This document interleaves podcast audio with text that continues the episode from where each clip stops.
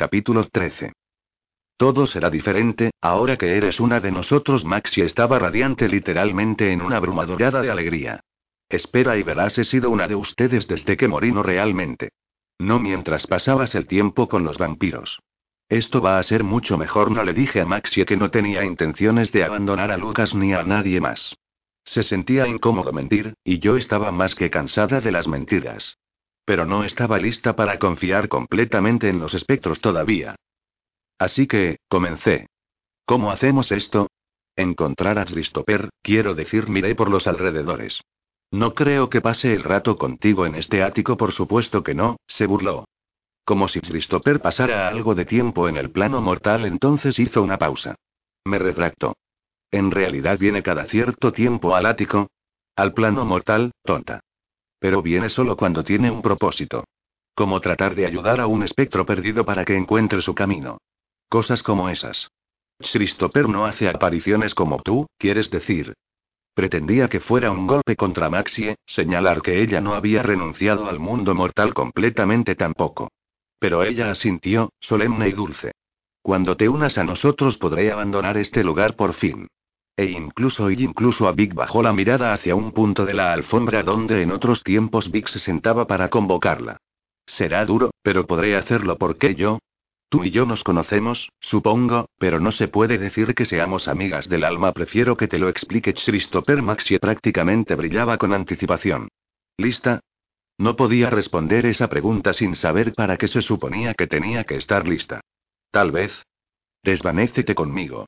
Vamos por alguna razón, esta vez fue difícil para mí desaparecer, cuando nunca lo había sido antes.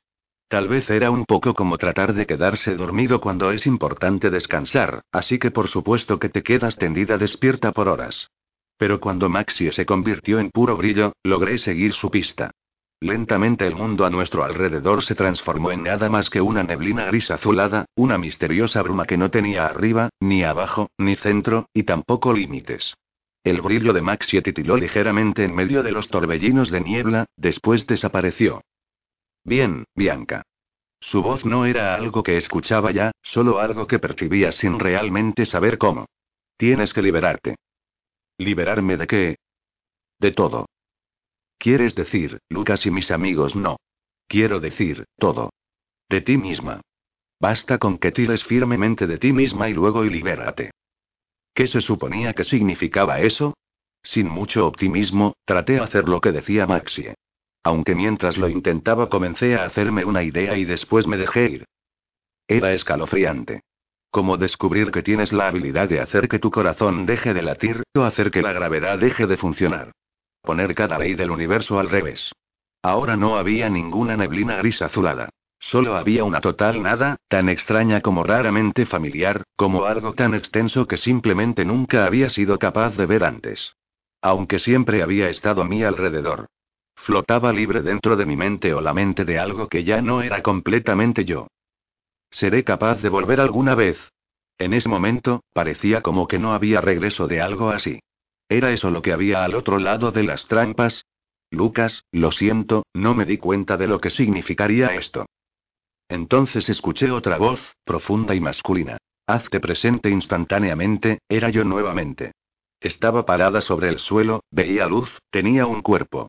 Mientras parpadeaba, este nuevo lugar tomó forma a mi alrededor, y al principio lo único que pude hacer fue quedarme mirando.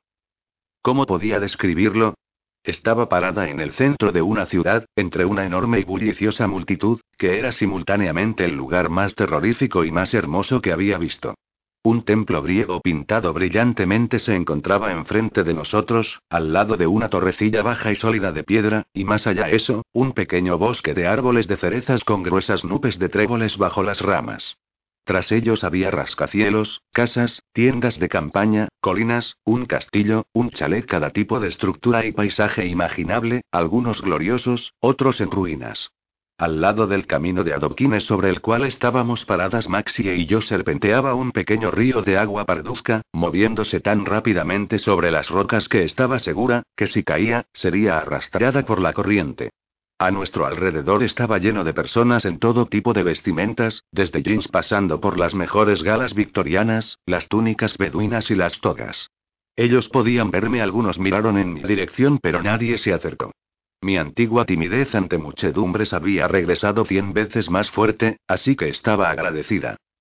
Cuando me miré, me di cuenta que ya no estaba usando el pijama en el que había muerto. Es mi suéter verde. Dije. Nunca lo pude encontrar después de mudarnos a medianoche.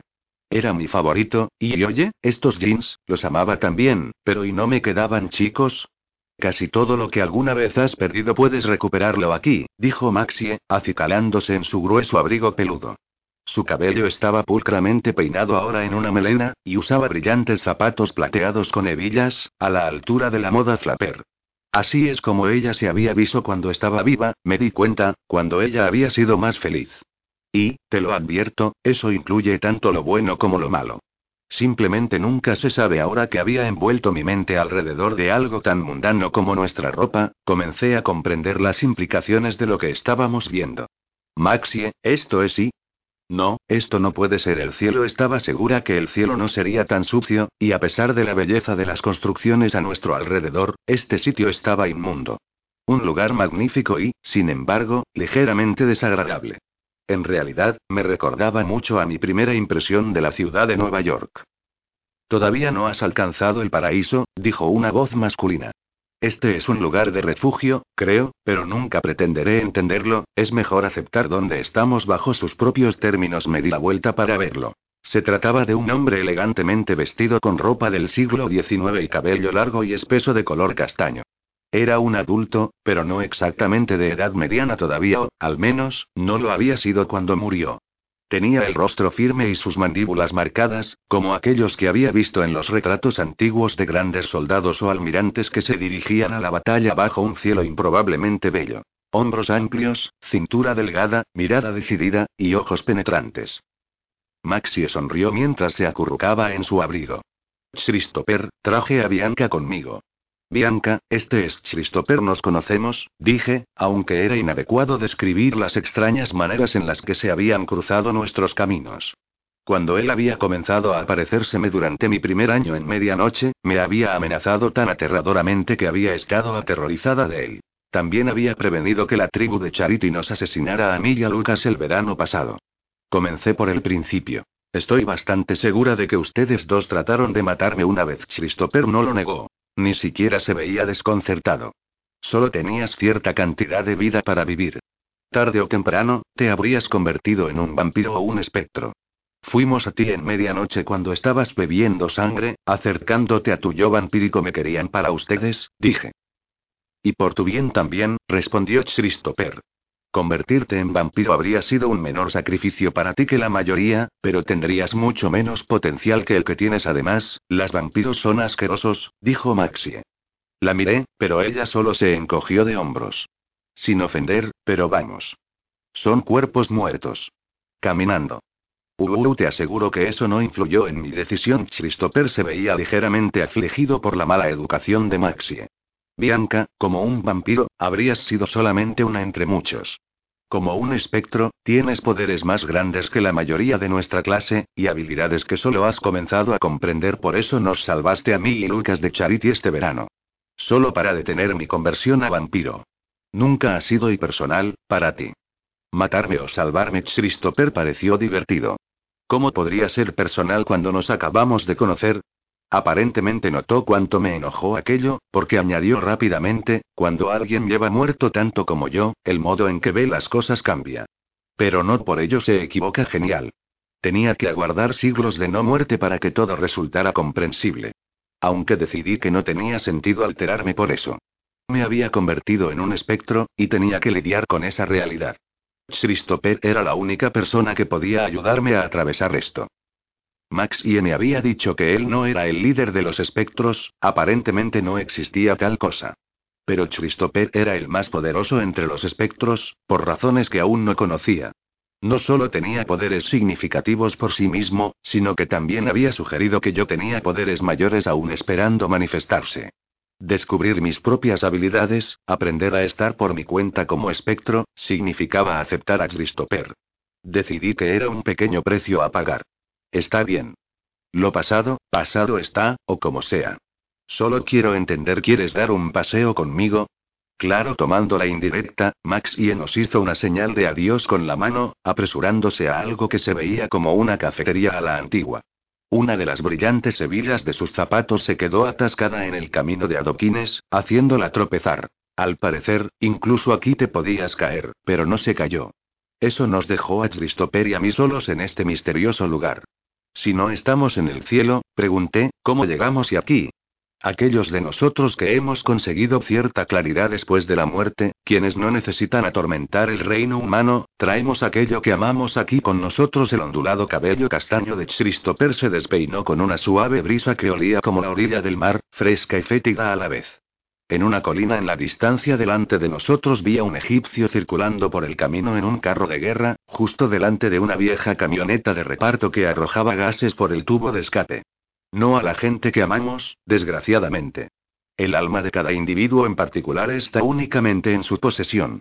Pero los lugares que nos importan, recuerdos de lo mejor y lo peor de nuestras vidas, todo eso nos encuentra aquí, donde todo lo perdido puede ser encontrado una vez más la tierra de los objetos perdidos, pensé. Parecía ser tan buen nombre para el lugar como cualquier otro. Si los fantasmas pueden venir aquí, ¿por qué se molestan en pasar el rato atormentando a la gente? Esto es mejor que estar al acecho en el ático de alguien. No todos los espectros pueden venir aquí. Sus ojos oscuros podían ser inquietantemente intensos, más ahora que estaba en su forma humana. La mayoría de nosotros somos creados por un asesinato. Y solo los más crueles de los asesinatos, ninguno cometido en el calor de la pasión, sino premeditados, matanzas egoístas que surgen de la traición. La voz de Christopher se hizo más ruda, y me pregunté qué le habría sucedido, y a Maxie. A los muchos fantasmas que iban de aquí para allá a nuestro alrededor en el camino. Compuesto nuevamente, continuó. Ese tipo de muerte no es fácilmente superada.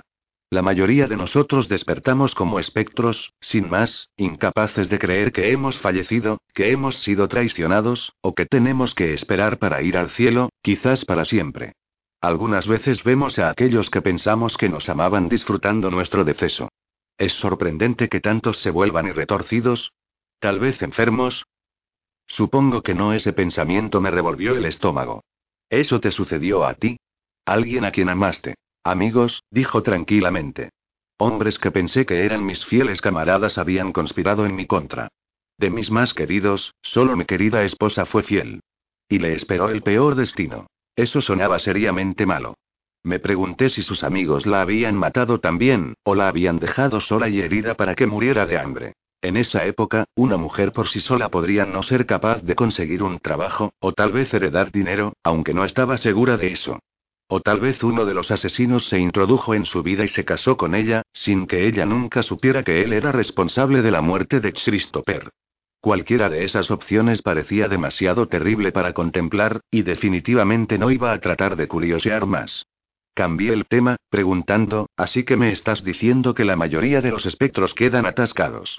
No pueden superar sus propios asesinatos, y los vuelve locos. Básicamente. Si nuestros asesinos son capturados, nos proporciona cierta sensación de justicia. Eso ayuda a que muchos de nosotros nos soltemos y ascendamos. Christopher miró hacia arriba sobre nosotros con anhelo. Después de tanto tiempo, seguía esperando ir al cielo. Pero muchos no son descubiertos, y para otros, la justicia no es suficiente para sanar las heridas. Ellos permanecen en la tierra para siempre, volviéndose más enfermos y extraños, y a veces peligrosos. Para muchos de ellos, no hay posibilidades de que se recuperen lo suficiente para venir aquí. Se vuelven tan malvados como las fuerzas que los destruyeron. He escuchado de espectros así, dije. Pero ¿y el resto de vosotros? Toda esta gente de aquí, ¿por qué no está en el cielo, o lo que sea que sigue a esto? Permanecen anclados al mundo mortal. Anclados había escuchado eso un montón últimamente. ¿Qué significa eso? Christopher me guió alrededor de una fuente, ornamentada y elaborada, quizás algo del Renacimiento. En vez de borbotear alegremente, el agua en su interior estaba inmóvil y viscosa, llena de algas que manchaban las piedras. Un ancla es alguien o algo que te une a la tierra. La mejor ancla te mantiene cuerdo y fuerte. Pueden ser fuentes de un amor profundo y duradero. Miró a la cafetería donde habíamos dejado a Maxie. Apenas podía distinguir su silueta mientras ella estaba sentada en el mostrador, bebiendo algo de un vaso alto, congelado. Maxie estaba a punto de abandonar el mundo mortal completamente cuando el niño pequeño en su casa la descubrió y comenzó a leerle historias. Vic. Sí. Su amor por él la ha atado a la tierra una vez más. Un gran disgusto para ella, sin duda y por primera vez, percibí un atisbo de humor en la voz de Christopher. Aunque ella no lo admitiría nunca, podría desprenderse de él en cualquier momento, con la confianza de que la vida de él será feliz y plena. Pero ya se ha demorado 80 años desde que murió. Otra década, o varias, no harán diferencia. Las mejores anclas, dijiste. ¿Acaso hay otras anclas y anclas malas? Algunas veces no es amor lo que nos une a nuestras anclas, sino obsesión. Enfermedad. Cuando eso sucede, el espectro se vuelve más retorcido con el tiempo. Mientras Christopher hablaba, recordé el espectro que había aparecido y atormentado a Raquel. Sin duda ese era un ejemplo de lo que estaba hablando.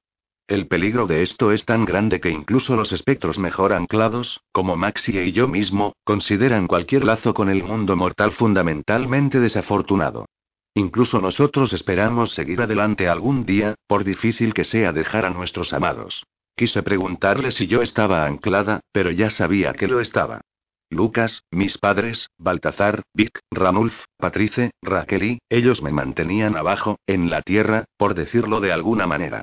Incluso si pudiera dejarlos, no quería hacerlo. Se me ocurrió un pensamiento que me hizo fruncir el ceño. ¿A quién está esperando el tipo egipcio? Christopher sonrió. Ayudó a diseñar las pirámides y permanece bastante orgulloso de ellas. Creo que le gusta regresar a Giza en las mañanas y observar salir el sol allí. En el cielo distante, nubes oscuras se arremolinaron, iluminadas brevemente por un destello que podía haber sido un relámpago. Está bien, ustedes realmente querían que viniese, dije. ¿Qué es lo que me hace tan poderosa o especial o lo que sea? Quiero decir, aparte de poder adoptar forma corpórea, que ya de por sí resulta bastante impresionante. Me encaró, serio nuevamente. Ya sabes que eres capaz de trasladarte entre nuestros reinos y que puedes hacerlo con más facilidad que cualquiera de nosotros, incluso yo. Maxie puede hacerlo. A veces, pero no fácilmente, salvo cuando está en tu presencia, dijo Christopher. Eres capaz de sentir a otros espíritus, algo que muy pocos pueden hacer. A veces somos invisibles entre nosotros, particularmente, para aquellos que permanecen perdidos y asustados en el reino mortal. Una vez que hemos establecido comunicación el uno con el otro, es más fácil, pero nunca es fácil. Entonces entendí lo que él pretendía. ¿Quieres que te ayude a localizar a esos espectros? Hacer que se liberen de la enfermedad que los corroe antes de que pierdan la cabeza para siempre. Mientras todavía puedan venir aquí y recuperarse. ¿Quieres que te ayude a encontrar a todos los espectros del mundo? Él negó con la cabeza. La mayoría logra encontrar su camino hasta aquí.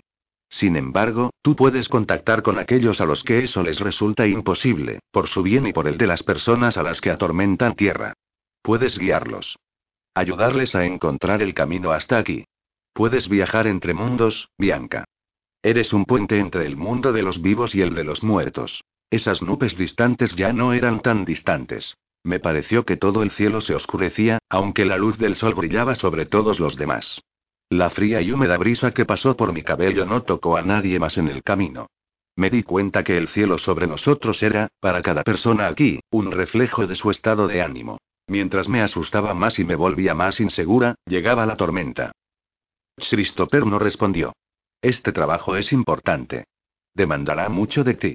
Pero el bien que podrías hacer es inmenso. Estaba de acuerdo con él.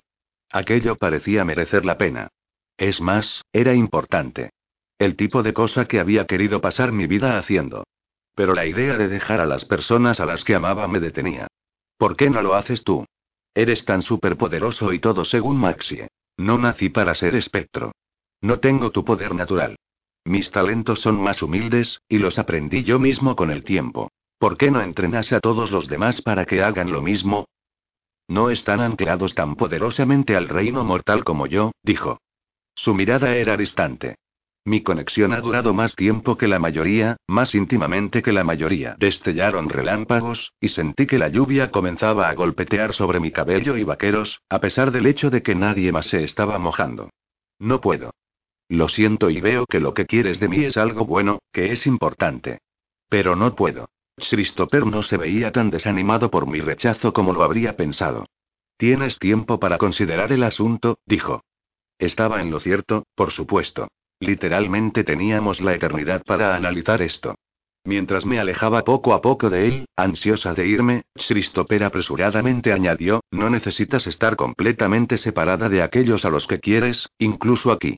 Tus poderes te permitirían oírlos. ¿En serio? Eso tampoco era determinante para hacerme cambiar de parecer, porque quería estar con la gente a la que amaba, no solo poder contactar con ellos. Sin embargo, saber que esos vínculos seguirían ahí resultaba alentador de algún modo. Aparentemente esperanzado, Christopher sintió. Sumérgete en las profundidades de tu propio espíritu hasta que encuentre en tu interior a alguien a quien ames. ¿Qué se suponía que significaba eso de sumergirme en mi espíritu? Entonces recordé lo que había pensado sobre el cielo que teníamos sobre nuestras cabezas. Sobre que era un reflejo de mi ser más profundo. Tenía que concentrarme en aquella tormenta oscura.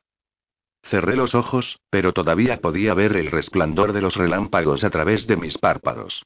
Unas frías gotas de lluvia salpicaron mi rostro, pero alcé mis brazos, en señal de que aceptaba la tormenta como parte de mí misma. Y entonces abrí los ojos cuando escuché mi nombre. Era un grito. Alguien está en problemas, me dije. Primero pensé en Lucas, luego caí en la cuenta de que la voz que sonaba entre los truenos me resultaba familiar. Parecía la de mi padre. Capítulo 14. Papá susurré. Le oía, aunque oír no era exactamente la palabra correcta. Era más una cuestión de sentirlo, percibiendo su miedo y angustia a través del sonido de los truenos y del frío del viento azotando a mi alrededor. ¿Irás hacia él? Christopher no parecía aprobar o desaprobar aquello, solo se limitó a mirarme, como si me analizara. ¿Podía encarar de nuevo a mi padre? ¿Correr el riesgo de que me rechazara para siempre, o se volviera contra mí? Entonces el trueno retumbó una vez más, y sentí que el temor en el corazón de mi padre era más intenso que mi propio miedo. Algo terrible le estaba sucediendo, algo mucho más importante que las respuestas que necesitaba. Si Christopher se volvía en mi contra ahora, si intentaba atraparme en este lugar y tenía que encontrar a papá si podía. Sí, dije. Iré. Christopher no estaba enojado, por primera vez pensé que tal vez podía confiar en él. En tal caso, abrigaré la esperanza de que regreses. Volveré, le prometí a Christopher. Quiero saber más. Y yo quiero contártelas. ¿Cómo puedo llegar a mi padre? Cuando la persona que amas quiere de un modo tan desesperado que estés con ella, dijo Christopher, verás que te resulta imposible estar en cualquier otro lugar. Su cara se veía tan triste cuando lo dijo, que me pregunté quién había deseado tenerlo a su lado. Pero yo no podía preocuparme mucho por Christopher, no con mi papá en peligro o en una situación desesperada, o en lo que fuera que nublaba el cielo sobre mi cabeza. No podía preocuparme por mí, tampoco. Me di cuenta de que mis temores solo habían sido una especie de egoísmo. La tierra de los objetos perdidos arrojaba una claridad intensa sobre todas las cosas, tanto las visibles como las invisibles. Cerré los ojos y pensé en mi padre. Por primera vez en meses, desde que había muerto, no me limité a acariciar la idea de él. Me dejé recordar tan plenamente que llenó mi corazón. Llevándome a la cama cuando era un bebé. Bailando lento con mi mamá, mientras que Dina Washington sonaba en su antiguo tocadiscos. Teniendo conversaciones triviales con nuestros vecinos en Arrowwood en un esfuerzo por encajar. Llevándome a la playa porque me encantaba a pesar de que él detestaba la luz del sol. Quejarse de tener que levantarse temprano en la mañana, con todo el pelo alborotado. Representando su resurrección de entre los muertos con uno de mis viejos muñecos Ken, a una audiencia de una niña muy interesada y algunas Barbies muy sorprendidas. Pensé, en fin, en todo lo que le convertía en mi papá. Cuando abrí los ojos. Él estaba allí. Para ser precisos, yo regresé con él, a medianoche. Había caído la noche, y no sabía cuánto tiempo había pasado desde que había salido. Se sentían como minutos, pero podrían haber sido horas o días. Mi padre estaba en el centro de la biblioteca de la escuela y... La biblioteca. Pensé, aterrada, recordando la trampa que había estado aquí. Pero Lucas la había quitado, y tal vez no había sido sustituida. Me sentía muy bien. Mi padre, en cambio, parecía estar protegiéndose de un vendaval.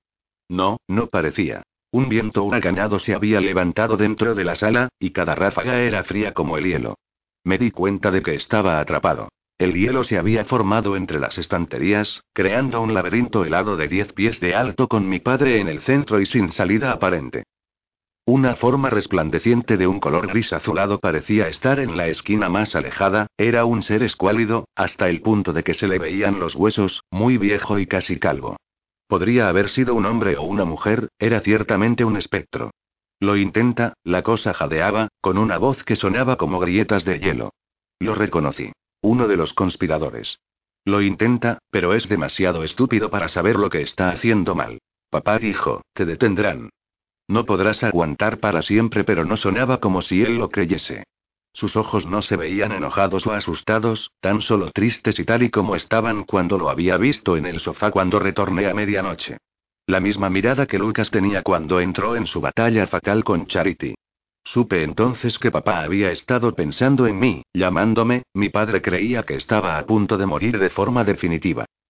Me di cuenta de que había estado tratando de atraer a este fantasma hacia una trampa. Reparé en que tenía una de esas cajas de cobre en forma de concha a los pies, rota en dos mitades y, en apariencia, carente de poder. ¿Por qué ayudaba papá a la señora Bethany? El silbido se convirtió en una carcajada. Hiélalo. Divídelo. Sin cabeza, no hay ruido.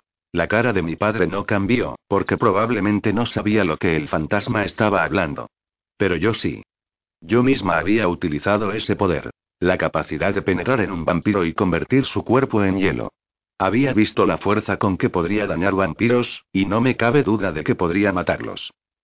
El espectro se abalanzó, era el espíritu maligno de mis peores pesadillas, la encarnación de todo lo que sigue aterrándome de los espectros. Yo no sabía qué hacer. No sabía si tenía algún poder sobre otros espectros. ¿Podría destruirme, así como a mi padre? ¿Qué podía hacer? Al instante, pensé en mi pulsera de coral y la sala de archivos, y mi espíritu se materializó allí. Vic, que estaba sentado en un puff leyendo un cómic, medio resopló y medio se atragantó con un trago de soda cuando me aparecí. ¡Wow! Bianca, deberías avisar. Me hubiera gustado encontrar a Lucas o a Baltazar. Pero tomaría toda la ayuda que pudiera conseguir, incluso una simple interrupción puede hacer que el espectro se marche. Mi padre está en problemas. Ve a la biblioteca. Rápido. Con la misma rapidez, me concentré en la gárgola fuera de mi vieja ventana, y yo estaba allí, flotando fuera de mi antigua habitación. Valía la pena asustar a mi madre si eso conseguía que bajara a la biblioteca para ayudar a papá, pero ella no estaba allí. Frustrada, me deslicé hacia abajo a lo largo de las piedras, en busca de un rostro familiar, por suerte, Patrice estaba allí, sola, poniendo el toque final a su manicura. Me di cuenta de que ella era la persona que yo había necesitado todo este tiempo. Escarché la ventana tan rápido que se sacudió y ella la abrió para asomar su cabeza fuera.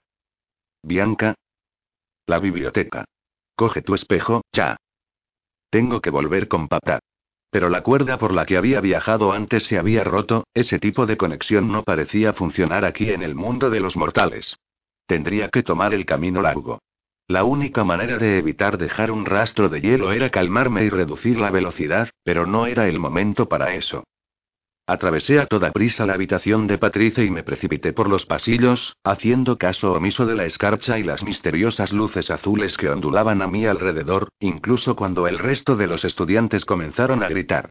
Esquie, que salía de la ducha, estuvo a punto de dejar caer su toalla, y pude ver los mechones mojados de su cabello congelándose en picos de hielo.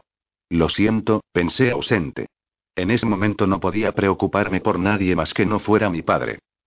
Mi viaje a la biblioteca probablemente no tomó más que un par de minutos, pero pareció una eternidad. Al atravesar las puertas, mientras sentía el impacto de la madera en mi cuerpo, vi una luz azulada parpadeante que se reflejaba en torno a lo que ya era una enorme jaula de hielo. En algún lugar, en medio de esa crepitante prisión, estaba mi papá. Me abrí paso a través del hielo hasta llegar al centro. Allí, para mi horror, vi a papá balanceándose sobre sus pies, recostado en un ángulo imposible, defendiéndose desesperadamente de un puño de hielo que se le hundía en el pecho. El espectro se rió. Cosa estúpida. Cosa estúpida. Aléjate de él.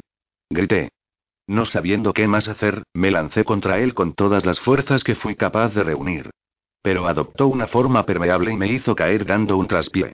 Al menos propicie una distracción, el fantasma retiró su helada mano de mi padre y se volvió hacia mí. Era la cosa más fea que había visto nunca.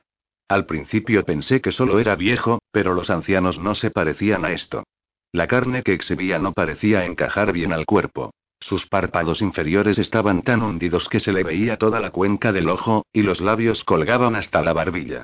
Retrocedí hasta tocar el hielo. Me podría haber ido a través de él, pero eso hubiera significado abandonar a papá. Oí una voz débil que decía, incrédula. Bianca. Papá. Pero yo no podía mirar hacia él ahora mismo, este espectro tenía que centrarse en mí y no en él. Los ojos redondos y espantosos del espectro se iluminaron, literalmente, como si se trataran de dos llamas de gas. No tenía idea de que podíamos hacer eso y en serio, no quería probarlo. Un bebé, dijo. Tal vez sea nueva en esto, pero te prometo, que soy capaz y de que era yo realmente capaz. Si no lo dejas en paz, soy capaz de hacer que dejes de vagar el día menos pensado. Tú nos puedes llevar hasta allí, dijo él, arrastrando los pies hacia adelante con un entusiasmo que resultaba un poco infantil, y por ello más inquietante. Era eso lo que Christopher había querido decir. ¿Se suponía que yo tenía que ayudar a seres espeluznantes como ese? Entonces me sentí mal. Si no hubiera sido capaz de crear un cuerpo, e interactuar con la gente que me amaba una vez más, tal vez me hubiera vuelto espeluznante, también. Si pudiera ir a esa tierra de las cosas perdidas. Tal vez dejaría de ser tan atroz y adoptaría el aspecto que le era propio. Habría sido una estupidez por mi parte creer que trabajar con muertos sería agradable siempre, sobre todo considerando algunos que conocía. Te llevaré, le prometí. Yo no sabía exactamente cómo hacerlo aún, pero sabía que, si no lo conseguía con facilidad, Christopher me podría ayudar. Solo deja a este hombre, ¿de acuerdo? Podemos ir allí ahora mismo. El espectro vaciló. Tal vez no podía creer en su buena suerte. Sin embargo, entornó sus ojos llameantes, como hendiduras donde surgía un fuego azul sobrenatural. No se librará, susurró. No después de lo que hizo. No me importa lo que estaba haciendo. No importa. Puedes salir de este lugar ahora. ¿No es más importante? No me contestó. Me di cuenta de que el fantasma tenía que reflexionar. Estaba dividido entre la esperanza y el odio, incapaz de elegir uno sobre el otro. En voz baja.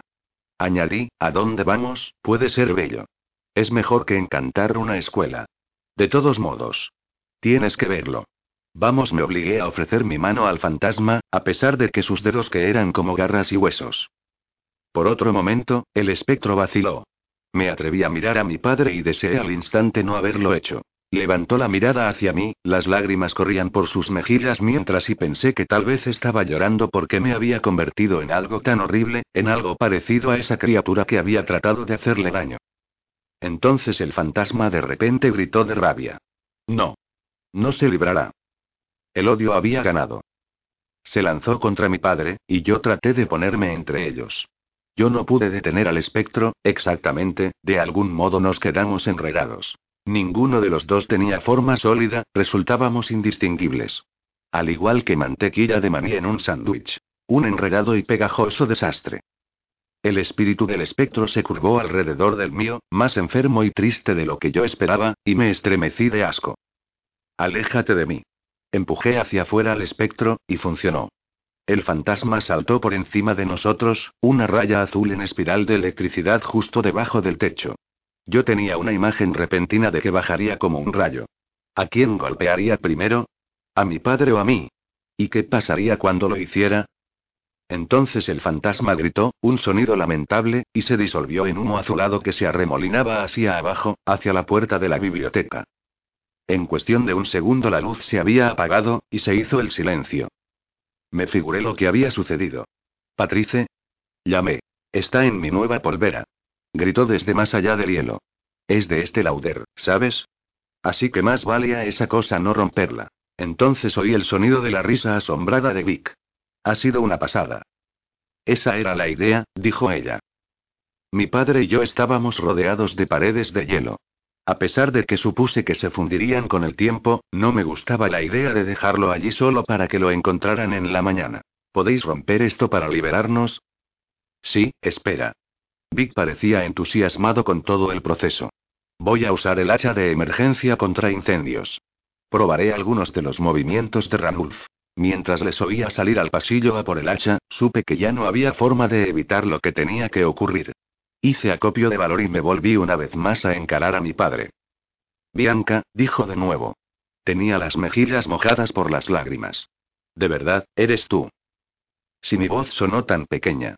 Papá, lo siento. ¿Qué lo sientes? Mi papá me agarró y me abrazó tan fuerte que mi cuerpo semisólido casi cedió, pero resistí. Mi pequeña bebé. No nada que lamentar. Estás aquí. Estás aquí.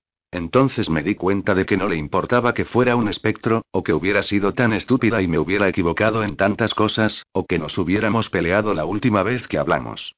Mi papá todavía me amaba. Si pudiera haber llorado, lo habría hecho.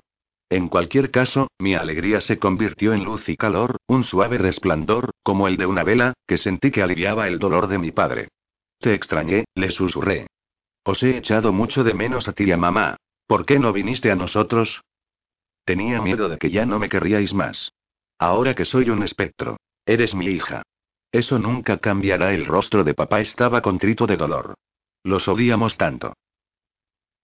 Los temíamos tanto, es normal que tuvieras miedo. Hemos sido tan obstinados y miopes en eso, deberíamos haberlo hablado contigo. Si hubiera sabido. No sabía lo que yo hubiera hecho de haberlo sabido. ¿Me habría convertido en un vampiro? ¿Elegido mi camino actual? No podía saberlo, y no me importaba. Estábamos aquí ahora. Siento haber huido así. Sé que os asusté. La expresión de mi padre me sugirió que no sabía ni la mitad, pero nunca dejó de abrazarme. Fue ese muchacho. Él siempre fue una mala influencia sobre ti. Papá, no. Tomé la decisión de ir por mi cuenta. Lucas me ayudó a cuidar de mí misma, pero fue mi elección. Si estáis enojados al respecto, no os culpo, pero tenéis que entender que fue mi culpa. Solo mía. Papá me acarició el pelo, pero no dijo nada. Yo sabía que él no me creía. Lucas necesita tu ayuda, le susurré. Está teniendo problemas con la transición. Él odia lo que es y es incapaz de superarlo. Podrías ayudarle. Eso es pedir demasiado. Es lo que pido, sin embargo, después de lo que yo había hecho a mi padre pasar los últimos meses, tal vez no tenía el derecho a exigir mucho, al menos no ahora. Cuando estés listo. Piensa en ello. Las puertas de la biblioteca chillaron, y oí gritar Vic, el cuerpo de bomberos está aquí. Mi papá y yo nos tomamos de la mano mientras Vic y Patrice comenzaron a abrirse paso a través del hielo. Se reían. Al parecer, era un trabajo húmedo y sucio. Lo cual me permitió decirle a mi padre en privado, podemos ir a ver a mamá. Pensé que estaría muy emocionado, pero en cambio vaciló. Debemos esperar. No mucho tiempo y necesito tiempo para encontrar el modo más adecuado de enfocarlo. Mi corazón se hundió. ¿Piensas que mamá no sería capaz de aceptar esto? Ella odia a los espectros. ¿Va a odiarme? Tu madre te quiere por encima de todo, dijo papá con fiereza. Igual que yo. Sin embargo, sus experiencias con los espectros han sido peores que para la mayoría. Tras el gran incendio de Londres, y la destrucción masiva de fantasmas que tuvo lugar allí, tachar de dementes a los sobrevivientes es quedarse muy corto. Celia soportó muchos días las heridas y podría haber muerto de no ser porque yo y en fin. Mientras estaba atrapada entre la vida y la muerte, tuvo algunas experiencias aterradoras. No puedes imaginarte lo duro que fue para ella consentir el breve encuentro con el espectro que te creó. Todavía hoy ese asunto la aterra. ¿Es que mamá me y tendría miedo? Vamos a conseguir que lo supere, prometió. Ya papá se veía mejor de lo que yo lo había visto desde antes de morir. Más joven, si fuera posible. Había una luz en sus ojos, y no había sombra detrás de su sonrisa. No quiero dejarla en duelo por mucho. Sería y no, no pienso hacerle eso a ella. Solo quiero pensar en la mejor forma de darle la noticia. Está bien, me parecía justo. Aunque tenía muchísimas ganas de volver a ver a mi madre y duplicar la felicidad que sentía en ese momento, confié en el criterio de papá.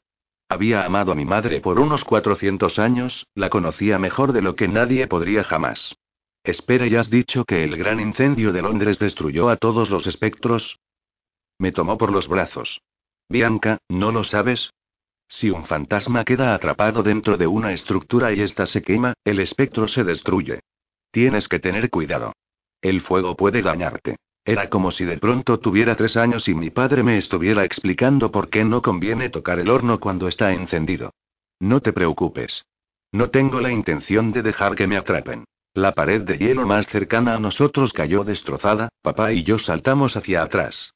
De pie en el otro lado, salpicado de escamas de hielo, estaban Vic y Patrice. Vic, que tenía el hacha, parecía que no se lo hubiera pasado tan bien en toda su vida.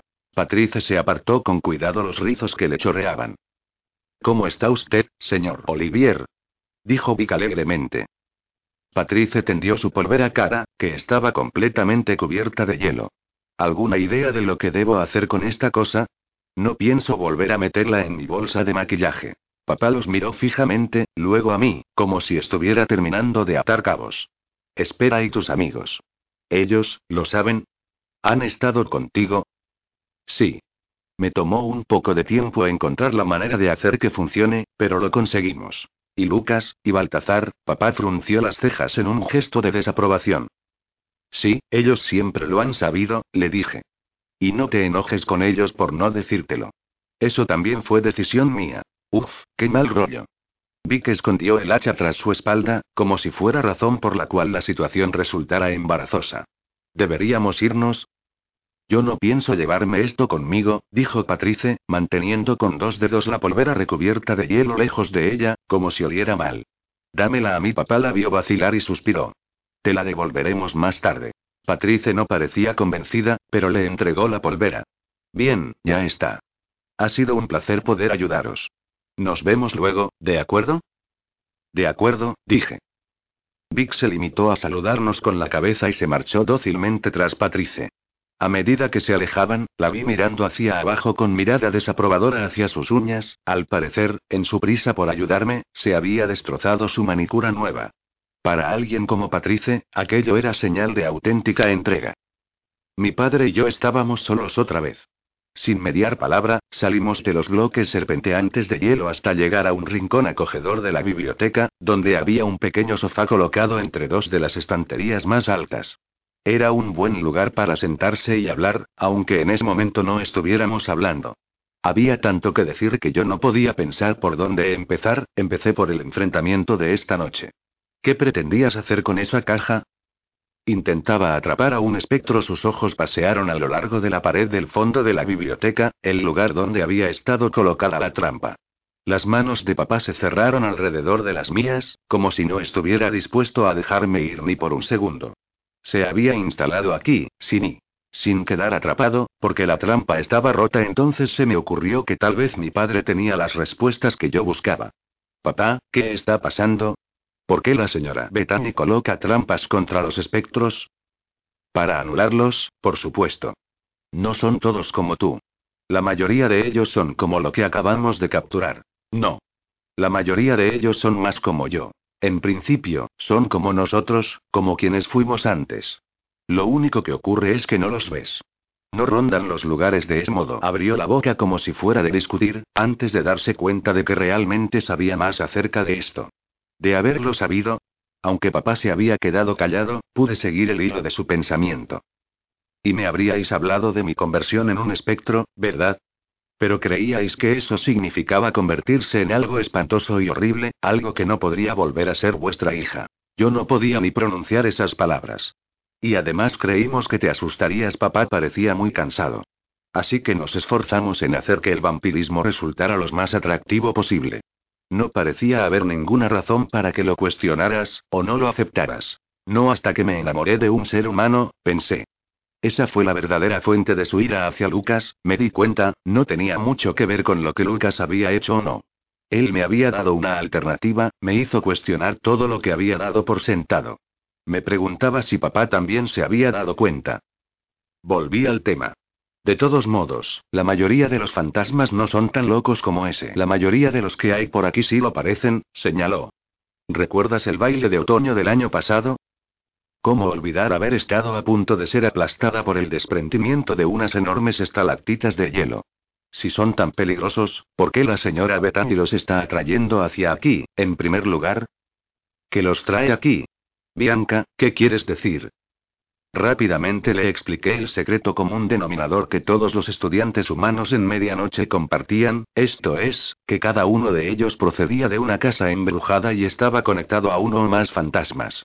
Y que algunos de esos espectros los habían seguido hasta allí. Por eso permitió la entrada de humanos. Para que trajeran a sus espectros. Así que no crees que podría tener algo que ver con el hecho de que los estudiantes humanos ayudan a los estudiantes vampiros a aclimatarse a la actualidad? No hay mejor preparación para encajar con la humanidad que en realidad pasar tiempo con los seres humanos. Él apretó mi mano con fuerza, como si pensara que estaba siendo un poco tonto, pero no le importaba. Yo negué con la cabeza. Tal vez eso ayuda. Pero en serio, papá, todos y cada uno de los seres humanos. No hay tantos espectros. Ni siquiera cerca. No hay manera de que sea una coincidencia. Así que ella atrapa a los espectros con algún propósito. Un propósito que no conocemos. Intentaré averiguarlo. La expresión de mi padre cambió, volviéndose fuerte y distante, como si estuviera enojado con alguien que no estaba en la sala. Papá. Es solo que Inada volvió su atención hacia mí y me abrazó con fuerza. Mi resplandor de felicidad iluminó toda la biblioteca y la convirtió en oro. No importa. Nada importa, salvo tenerte de vuelta.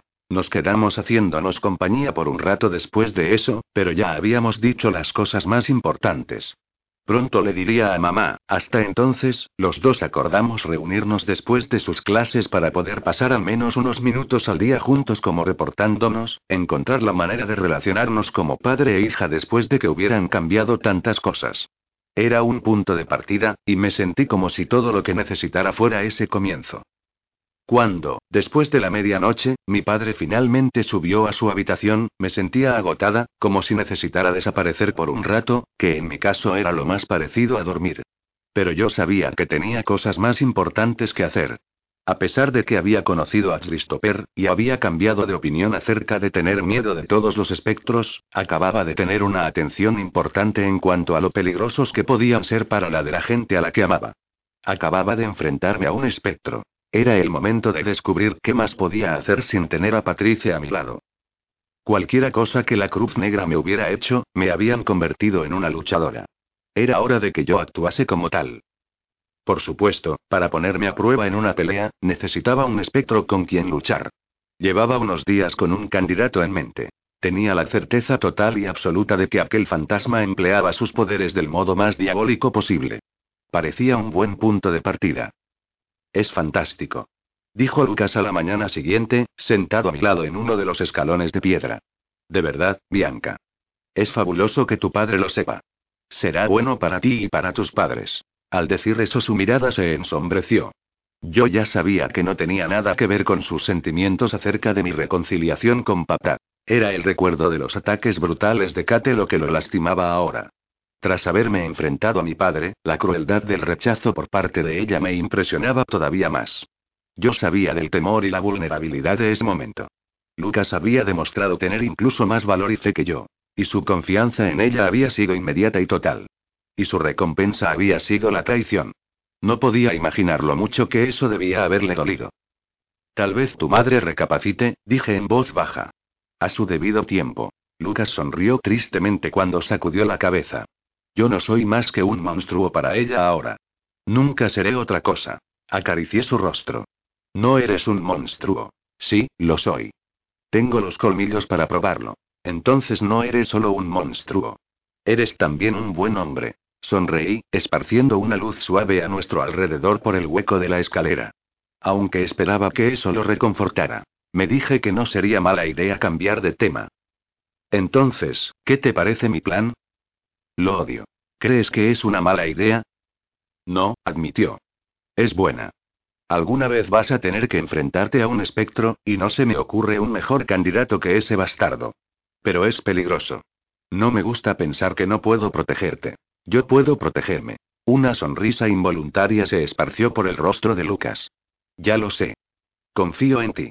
Y he visto de lo que eres capaz cuando te empeñas. Pero siempre he querido ser el que te protege, ¿sabes?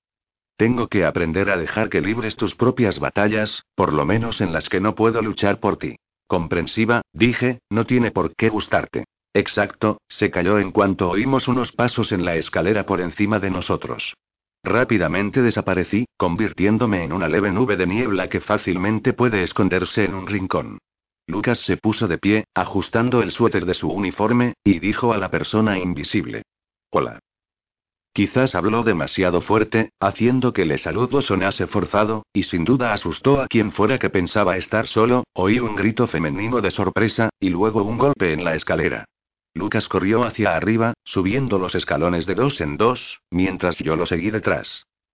Allí, prácticamente la falda del uniforme en su cintura y los libros esparcidos por todos lados, estaba Esquie. Cuando vio a Lucas, había conseguido sentarse y recomponerse rápidamente la falda mientras se sonrojaba de vergüenza. Me has asustado. Pensé que estaba sola. Dijo. ¿Y estas escaleras? Son tan resbaladizas. No tienes que pedir disculpas por haberte caído, dijo Lucas. Te he dado un buen susto, y sí, estos escalones son una mierda. ¿Estás bien, Esquie? Realmente, solo estoy muerta de vergüenza. No te pongas nerviosa por mí. ¿Estás bien? Se inclinó, tal vez para ayudarla a levantarse o para recoger algunos de los libros y se quedó paralizado. Lo vi solo un momento después. Esquie se había raspado la rodilla al caerse. Unos pequeños arañazos, cada vez más abultados, le cruzaban la piel blanca de la rodilla. Lucas entornó los ojos y vi que su cuerpo se tensaba al percibir el olor de la sangre. Esquie también observó el rasguño e hizo una mueca. Vaya, pues parece que no es solo un moretón. No creo que andes con unas tiritas encima o sí. No, dijo Lucas lentamente. Su mirada, todo su ser, se centró por completo en la sangre. Al observar cómo empezaba a mover las mandíbulas me di cuenta que sus colmillos estaban amenazando con surgir. Lucas, no. Lucas, reacciona. ¿Y si me materializaba? Desde luego asustaría a Esquie tremendamente, pero si Lucas estaba a punto de morderla. Pero él no lo haría. Él no podía. Por supuesto que no tienes una tirita. Los chicos no lleváis bolso, dijo Esquie, como si se estuviera regañando a sí misma. Ella dobló la pierna, llevando la rodilla más cerca de su cara, y él la limitó. Tal vez tengo un pañuelo de papel en mi mochila, pero creo que dejé mi botiquín de primeros auxilios en los establos. Déjame ver y... A medida que abría su mochila, su pelo brillante marrón cayó sobre su rostro y ocultaba su vista de Lucas. Podía sentir la tentación que irradiaba de él como el calor. Él quería sangre, la sangre de Esquie, en ese momento. Era lo que más quería en este mundo, tanto como para olvidar que yo lo estaba observando, tanto, quizá, como para olvidarlo todo excepto su hambre de vampiro. Había tomado la decisión de aparecer y me estaba concentrando para hacerlo, cuando oí a alguien caminando en el piso de arriba. El clic-clac de los pasos hizo a Esquie mirar hacia arriba, a pesar de eso Lucas seguía siendo incapaz de apartar los ojos de la herida sangrante y... Señorita Tierney. La voz rica de la señora Bethany resonó ligeramente en el hueco de la escalera. La vi aparecer primero como una sombra en la oscuridad, como si estuviera hecha de nada excepto noche. Veo que tuvo un accidente. Y el señor Ross la está ayudando. Esquie sonrió de manera desigual. Así es, tropecé y se caí. Mientras hablaban, Lucas finalmente dio un respingo y se recuperó. No parecía recordar dónde había estado o cómo había llegado allí. Apresuradamente le tendió su brazo para ayudar a Esquí a ponerse de pie. La señora Bethany le ofreció un pañuelo de encaje blanco. Véndela lo mejor que pueda hasta que pueda conseguir un botiquín. Es demasiado bonito, protestó Esquie, acariciando con los dedos el delicado encaje. No quiero mancharlo de sangre. Si lo limpia en agua fría lo más rápido posible, es poco probable que quede mancha, insistió la señora Bethany.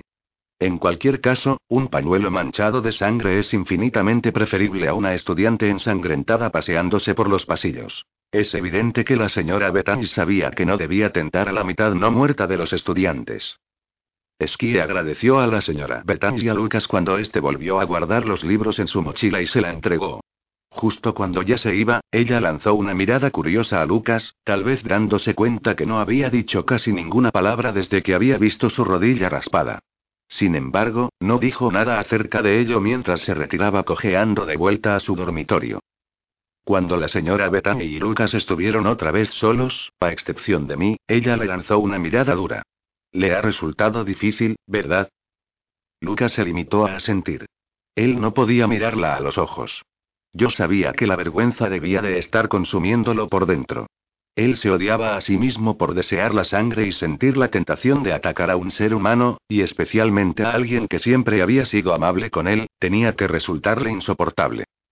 Créame, señor Ross, la señora Bethany de nuevo apoyó una mano en su hombro con gesto familiar, hay un modo de superar estas difíciles circunstancias actuales. ¿Me está diciendo que hay un modo de evitar que los vampiros deseen la sangre? Se burló él. Sí. Él la miró atónito, o al menos eso me pareció, ya que mi asombro no me permitía ver gran cosa. Querer sangre y eso es lo que hace a un vampiro, un vampiro. Por otra parte, la Academia Medianoche estaba prácticamente compuesta por vampiros que no atacaban a humanos. No podrían enseñar este tipo de cosas en lugar de lecciones de conducir. En respuesta al aturdimiento de Lucas, la señora Bethany esbozó una sonrisa leve. Sus dedos se apretaron en el hombro de Lucas. Una manera de silenciar a la sed de sangre para siempre, murmuró. Existe. Y será mía. Lucas estaba completamente quieto, mirándola embelesado. Enséñemela, dijo. Cuando esté preparado ella se volvió para irse, pero cuando empezó a subir las escaleras con sus faldas largas en sus manos dijo. Yo creo que será muy pronto. Cuando estábamos solos otra vez, susurró, existe. Bianca, ¿puede estar diciendo la verdad? No lo sé. El resto del día me pareció que transcurría envuelto en una especie de bruma extraña. Mi inquietud por la creciente influencia de la señora Bethany sobre Lucas no me permitió concentrarme correctamente en nada, incluyendo la tarea en cuestión. Pero al caer la noche y Lucas y mis amigos fueron a la cama, me obligué a mí misma a recomponerme. Si fallaba esta noche, yo nunca tendría el valor para enfrentarme a los espectros de nuevo. Y eso significaba que no podría ser capaz de controlar mi propio destino. Me concentré en un objeto que había sido significativo para mí durante mi vida, una parada de metro potencial a la que yo podría viajar en cualquier momento. Sin embargo, esa vez resultaba más difícil porque el objeto no me había pertenecido a mí. Era propiedad de otra persona, de alguien que tal vez no querría volver a verme nunca, pero que estaba a punto de hacerlo. Llené mi mente con la imagen, disponiéndome a mí misma de ver, a ser uno con ella. Una pulsera trenzada de piel, de color rojo. La academia medianoche desapareció. Todo mi alrededor se oscureció. Al mirar alrededor, pude ver algunos puntos de iluminación. Tiras de luces a través de persianas venecianas, revelando las luces de neón chillonas del letrero de un hotel barato y números en un reloj despertador digital.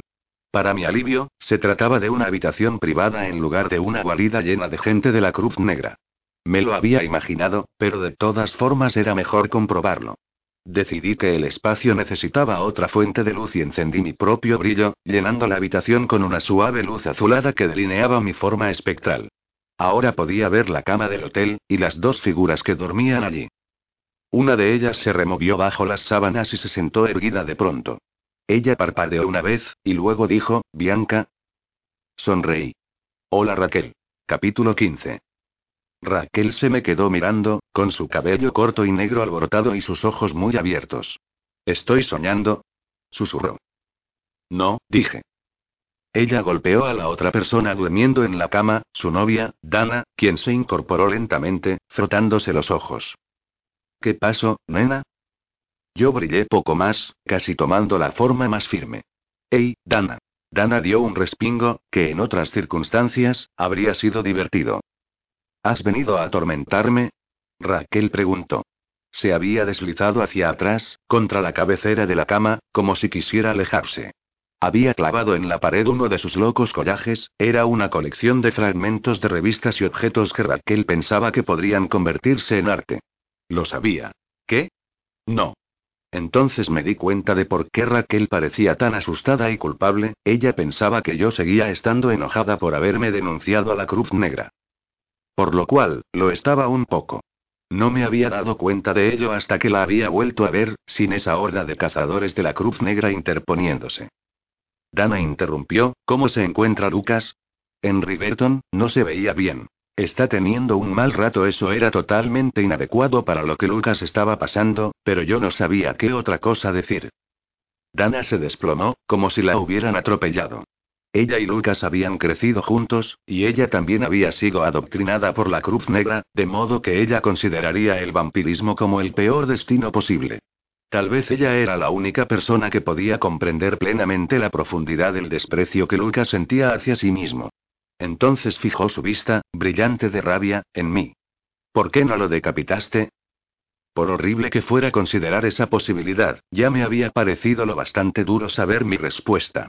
Porque yo misma había sido un vampiro. Y sabía que no era la peor cosa que te puede pasar. Pensé que tal vez él podía aceptarlo, y es posible que así sea. Pero tú nunca has sido otra cosa más que vampiro, replicó Dana. Raquel nos vio discutir con los ojos muy abiertos, como si temiera recordar alguna de las dos que estaba allí. ¿Cómo sabes qué es lo peor? Estoy malditamente segura de que si me hubieran cambiado, me gustaría que alguien se asegurara de que no me despierto como no muerta. Es la promesa más sagrada que nos hicimos. Lucas y yo nos lo prometimos el uno al otro miles de veces. Ella estaba respirando con dificultad, con creciente indignación. Si le quisieras de verdad, lo habrías hecho. Fue una bofetada en la cara, aunque sabía que Lucas me había perdonado por ello. Es fácil hacer promesas. Pero si tú hubieras estado allí, si hubieras visto a Lucas tumbado muerto, sabiendo que puedes perderlo para siempre o poder hablar con él de nuevo en un par de horas, y entonces no habría resultado tan sencillo una vez más, deseé que los espectros pudieran llorar. Era muy doloroso cargar con un recuerdo tan triste y no tener modo de dejarlo salir. Por muy difícil que esto sea para él, Lucas tiene amigos. Me tiene a mí. ¿De verdad te parece que eso es peor que no tener nada nunca, para siempre? Dana se sentó en silencio durante unos segundos. No sé, admitió finalmente. Pero lo que digo quiero que lo tengas en cuenta, ¿está bien, cariño? Sus ojos se encontraron con los de Raquel. Si me transformo en un vampiro, asegúrate de que nunca, nunca, vuelva a ver el amanecer. Te lo prometo, la voz de Raquel estaba tan tranquila, tan segura, que su amor por Dana llenó la habitación. Si Lucas y yo hubiéramos hablado de esto, si yo le hubiera hecho esa promesa, ¿podría haber sido lo suficientemente fuerte como para dejarlo ir? ¿Tan fuerte como Raquel? Yo no estaba segura. Por un largo rato, Raquel y Dana se miraron solo la una a la otra, y Raquel apretó fuertemente la mano de Dana. Pero a continuación, Dana se volvió hacia mí. ¿Y has venido hasta aquí para hablar de todo eso? ¿De Lucas? Su tono se suavizó un poco. ¿Necesita él hablar conmigo? Porque, si hace falta que me cuele en esa loca academia para vampiros por él, lo haré. Raquel espetó, ¿y qué están haciendo de nuevo en la academia medianoche? ¿Estáis locos? Entonces ella se echó hacia atrás otra vez, todavía temerosa de mí. En cierto modo, todo va bien. La señora Bethany ni siquiera se enfadó. Es como si odiara tanto a la Cruz Negra que se regocijara por haberles quitado a Lucas. No me había dado cuenta de eso hasta ahora, pero no me cabe duda de que explicaba parte de su reacción. De todos modos, yo no recomendaría que apareciera por allí una cazadora de la Cruz Negra. Sin embargo, hay otro viaje a Riverton bastante pronto. A menos que, ¿sabéis si la Cruz Negra vendrá tras él otra vez, si sale del internado? La próxima vez la señora Bethany va a tener gente esperándolos, dijo Dana, sacudiendo la cabeza. La Cruz Negra lo sabe. Si alguna vez vuelven a atacar a Lucas otra vez, irán a por él al momento, pero no atacarán Riverton tras fracasar allí la primera vez. Entonces quizás funcione. Dana, ¿podrías regresar a Riverton? Me parece que Lucas cree que no quieres verlo. A ese chico siempre le ha faltado un tornillo. El ceño fruncido de Dana me dijo que le gustaba Lucas tanto como siempre. Dinos el día y allí estaremos. Me fijé por primera vez en nuestro entorno. Se trataba de una habitación de hotel barata pero confortable, con un desorden de cosas que indicaba que llevaban allí algún tiempo. Ahorrar dinero para alojamiento privado era imposible para la Cruz Negra. Se suponía que el dinero pertenecía al grupo y no al individuo. Entonces, ustedes realmente lo hicieron. Dejaron la Cruz Negra para siempre. No es como si tuviéramos muchas opciones después de dispararle a Kate, dijo Raquel. Por primera vez, se encontró con mis ojos sin pestañear. Pero no dudaríamos en volver a hacerlo, de corazón. Entonces ella hizo una mueca. Obviamente temía haber cometido una falta de delicadeza al haber dicho algo así a un muerto. Dana suspiró. Empezamos a tener dudas después de lo que os hicieron en Nueva York. Luego, cuando se volvieron contra Lucas en Filadelfia, fue la guinda. Nos piramos hace un par de semanas. Nos hemos refugiando aquí, pero alguna vez encontraremos un lugar de verdad. Ganamos el salario mínimo y nos sentimos bien. Puede que solo comamos pasta, agregó Raquel, pero comemos. Un extraño silencio cayó en la sala. Entonces tomé la palabra. Raquel, en realidad vine aquí a hablar contigo. Lo siento, Raquel temblaba, pero finalmente salió de la cama. Llevaba una camiseta vieja y unos pantalones deportivos, y por supuesto, la pulsera de cuero, la que yo recordaba también que había tenido el poder de conducirme hasta allí. Bianca, lo siento tanto. Nunca sabrás cuánto, olvídalo, lo que siento no importa. Tú eras una buena amiga para mí, y yo debí protegerte, y no lo hice. Soy un asco. Si quieres acosarme o lo que sea, me lo merezco. No me había dado cuenta de lo mucho que necesitaba escuchar eso. Pero también había cosas que necesitaba decir. Te mentí. Tenía mis razones, pero te mentí. Si yo te hubiera dicho la verdad de la manera correcta, tal vez nada habría terminado tan mal. Eso no es excusa para lo que hice, dijo Raquel, con la voz temblorosa. No dejó de apretarse las manos, estaba tan nerviosa que me sorprendió. Podrían haberte matado. Quiero decir, matado de verdad. Tú sabes lo que quiero decir. Cuando me di cuenta de lo que pretendían hacer y de haberlo sabido, nunca habría hablado. Jamás. Ya lo sé. De hecho, creo que siempre lo supe. Además, vosotras ayudasteis a Lucas cuando más lo necesitaba. Eso es lo principal. Cuando le sonreí un poco a Raquel, ella trató de devolverme la sonrisa. El peso de la vieja traición pendía sobre nosotras, pero, de alguna manera, más ligero de lo que había sido antes.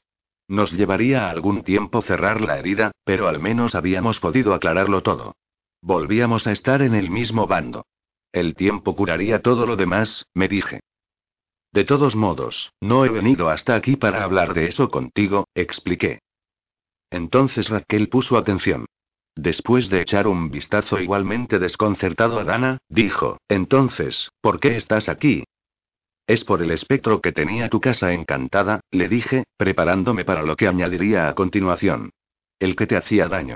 Los ojos oscuros de Raquel buscaron los míos, como si me pidieran que no mencionara una cosa tan dolorosa. ¿Qué pasa con él?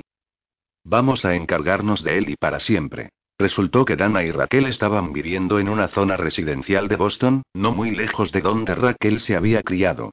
Además, cuando se habían ido, habían tomado una de las camionetas de la Cruz Negra con ellas. Algunos pueden llamarlo robar, dijo Dana alegremente mientras subieron a la camioneta vieja, que olía a pólvora y a maíz frito. Pero como vimos que la Cruz Negra se la robaba un vampiro muerto en primer lugar, lo considero algo así como reciclar el vehículo. Suena mejor, ¿no te parece? Parece que también habéis reciclado algunas armas. Miré el arsenal que había en la parte trasera. Estacas, agua bendita, y griega. ¿Es eso un lanzallamas? Nunca sabes cuándo te vendrá bien uno, dijo Raquel, y tuve que sonreír. Nuestras bromas no duraron por mucho tiempo, sin embargo. Cuanto más nos acercábamos a la casa, Raquel se fue poniendo tensa. Ella iba delante con una escopeta y yo era el fantasma del asiento de atrás. ¿Cómo se supone que vamos a hacerlo? preguntó. Es bastante sencillo en realidad, no mencioné que no lo había hecho nunca. No hay necesidad de añadir más a su nerviosismo, ¿verdad? Solo necesitamos un espejo. ¿Alguna de ustedes tiene una polvera? Ya sabéis, eso para los polvos, maquillaje. Estábamos paradas en un semáforo, razón por la cual tanto Dana como Raquel se volvieron y me miraron fijamente, asombradas. Después de un segundo, Dana dijo, Hola. ¿Nos conocemos? Vale. Está claro. No hay maquillaje en el coche, le dije. Entonces tenemos que conseguir un espejo. Hicimos una parada rápida en una farmacia de 24 horas para comprar una polvera. A pesar de que mi forma era bastante sólida, me costó bastante manejarme con el envoltorio, así que dejé que Raquel se encargara de ello. Ella rompió en el papel y el plástico con manos temblorosas, con más agitación de la necesaria. No he hablado con ellos en mucho tiempo, dijo, levantando la tapa de la polvera. Y ahora me voy a plantar allí tranquilamente a las dos de la madrugada, en plan. Ey, ¿recordáis el fantasma que decíais que no existía? Tal vez no tengamos que despertarlos, dijo Dana. Una fina lluvia comenzó a caer y encendió los limpiaparabrisas, con su suave sonido de slap slap. Oye, Bianca, cazar espectros es ruidoso. Bueno, puede serlo. Pero no tiene por qué esperaba que fuera cierto. Intentaremos no hacer ruido. Raquel siempre había sido muy clara sobre el hecho de que ella no era tan rica como la mayoría de los estudiantes vivos o muertos de medianoche. Sin embargo, su vecindario no era tan malo como yo siempre había imaginado. Tal vez había sido ingenua con el pensamiento de que pobre significaba vivir en una chabola de esas que mostraban en los programas malos de televisión, con coches incendiados y bandas de delincuentes por todas partes. Solo era un barrio tranquilo de casas pequeñas sin grandes jardines. En lugar de la miseria y la violencia, las cosas simplemente eran grises y estaban descuidadas, con algunos graffiti desolados y sin gracia en los botes de basura. Qué suerte que llueva. Dijo Raquel. De no ser así, todo el mundo estaría por la calle. La casa que estaba en el centro del bloque pertenecía a la familia de Raquel. Nos dimos cuenta tan pronto como salimos del coche que no había nadie en casa. ¿Dónde estarán? Preguntó Dana, cuando vimos unas cajas de mudanza a través de la ventana. Los muebles están en su lugar, por lo que no se han mudado. Con Frida, quizá. Raquel entrecerró los ojos. Parece que han levantado parte del suelo de la cocina. Tal vez la tubería del agua haya vuelto a reventar y estén arreglándolo. No están en casa, le dije. Eso es lo importante. Podemos hacer esto ahora. Raquel se quedó muy quieta. No estoy segura de que pueda. Dana puso un brazo alrededor de sus hombros. Está bien. Si te quieres quedar aquí, eso funciona, también. ¿Verdad, Bianca? Estaba a punto de darle la razón, pero me detuve. Puedes quedarte aquí si quieres, le dije. Pero creo que deberías enfrentarte a esa cosa con los labios apretados, Raquel negó con la cabeza. Vamos, Raquel. ¿Desde cuando huyes de una pelea? Ella no me miraba más, pero seguía adelante. Si no ves cómo ocurre todo esto, siempre tendrás miedo. Siempre. Pero, si nos ves derrotarlo, entonces será lo último que recordarás de él. Vencido. ¿No es eso lo que preferirías ver? Basta ya, ¿de acuerdo? Dana se puso entre nosotras. No la presiones. No, dijo Raquel. Ella tocó el hombro de Dana apartándola suavemente. Bianca tiene razón. Voy a entrar. Mientras la lluvia caía suavemente a nuestro alrededor, repiqueteando en el toldo metálico que había sobre nuestras cabezas, Dana forzó la cerradura de la puerta delantera con la misma rapidez que lo habría hecho Lucas. Lástima que no estuve en la Cruz Negra el tiempo suficiente para aprender ese truco, pensé. La puerta se abrió con un crujido. Dana entró de puntillas, procurando no hacer ruido. Raquel, con el rostro pálido, la siguió. Yo me permití convertirme en mayor parte de vapor, una suave niebla azul justo detrás de ellas. Guau, dijo Raquel, claramente desconcertada. Eso es y espeluznante. SHHH. Estamos intentando no hacer ruido. Dana sostenía la polvera delante de ella, como si quisiera utilizarla como un escudo. Yo tendría que cogérsela, pero solo lo haría cuando hubiera adquirido forma de nuevo. Tranquilas, dije. Tarde o temprano, querremos que sepa que estamos aquí. Estiré mi conciencia por toda la casa, descubriendo que podía sentir el diseño de las habitaciones sin verlo, y que sabía cuál había pertenecido a Raquel, pues una parte de su esencia permanecía allí. Y también algo más. La voz resonó en una frecuencia que no era realmente un ruido, solo vibraciones en el éter que compartimos. Pequeñita. Pequeñita. Has vuelto para jugar. Raquel empezó a temblar. Está aquí, susurró. Puedo sentirlo. Ni ella ni Dana habían oído la voz. Ambas estaban mirando a su alrededor frenéticamente, como si esperaran que el espectro apareciera desde cualquier dirección, en cualquier momento. Y sin embargo, Raquel sabía de la presencia de esta cosa en un nivel más profundo de lo que yo era capaz de comprender.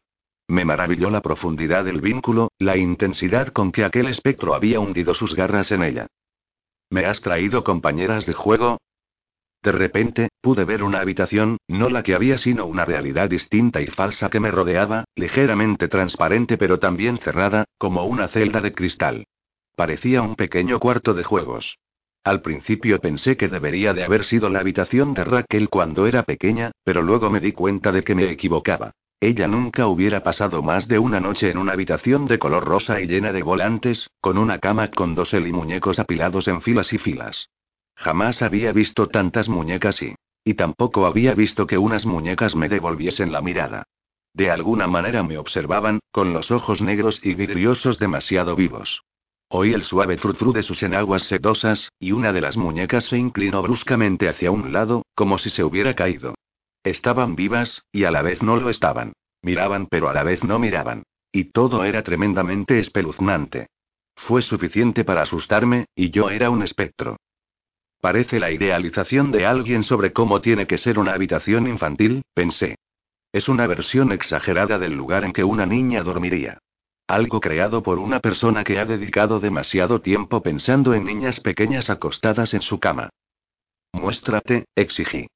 En la otra realidad, la de verdad, vi que Raquel y Dana se sobresaltaban. Deja de esconderte detrás de las muñecas. Sal. Las muñecas, susurró Raquel. Seguramente había soñado con ellas antes. En el dormitorio del sueño, las muñecas crujieron un poco y luego se desplomaron, de modo que sus rizos dorados y castaños se enredaron. En el centro, estaba él. Si no hubiera percibido el profundo terror que sentía Raquel, me habría echado a reír. Ese espectro no daba miedo. Solo estaba gordo y un poco calvo. Y tampoco era muy alto. Y, sin embargo, al escrutarme fijamente, mientras ladeaba la cabeza de un lado a otro, algo en el vacío de su mirada y en el ansia de su sonrisa me inquietó a todos los niveles. Bonita. Bonita pelirroja. ¿Has venido a jugar conmigo? Salió arrastrando los pies de aquella nube de muñecas. Su cuerpo estaba desnudo y era repulsivo. Mi miedo se convirtió rápidamente en repugnancia, y luego, en ira. Le dije. No estoy aquí para jugar. Patricia había hablado de resonar. Yo no sabía cómo hacerlo, así que me concentré en él y el pensamiento de mi propia muerte. Recordé la extraña sensación de caída cuando mi cuerpo cedió y me abandonó. Me acordé de las lágrimas de Lucas mientras me apretaba la mano. Eso me resultaba demasiado vívido para soportarlo, pero notaba que el espectro se sentía atraído por esos recuerdos. Vi que mi mente daba forma a unas palabras, como si fueran un ensalmo. Por lo que nos separa de los vivos, yo te separo de este lugar. Por la oscuridad que mora en nuestro interior, te confío a la oscuridad. Por la muerte que me da el poder, te retiro tu poder. El fantasma empezó a gritar, un alarido sobrenatural que reverberó en toda la casa. Dana tapó sus oídos, tal vez de dolor, y dejó caer la polvera al suelo. Raquel no parpadeó. Ella cogió el espejo y lo arrojó hacia mí, y yo me materialicé a tiempo para atraparlo en la mano. En el momento en que lo hice, el poder de la magia comenzó a atraer al espectro al espejo.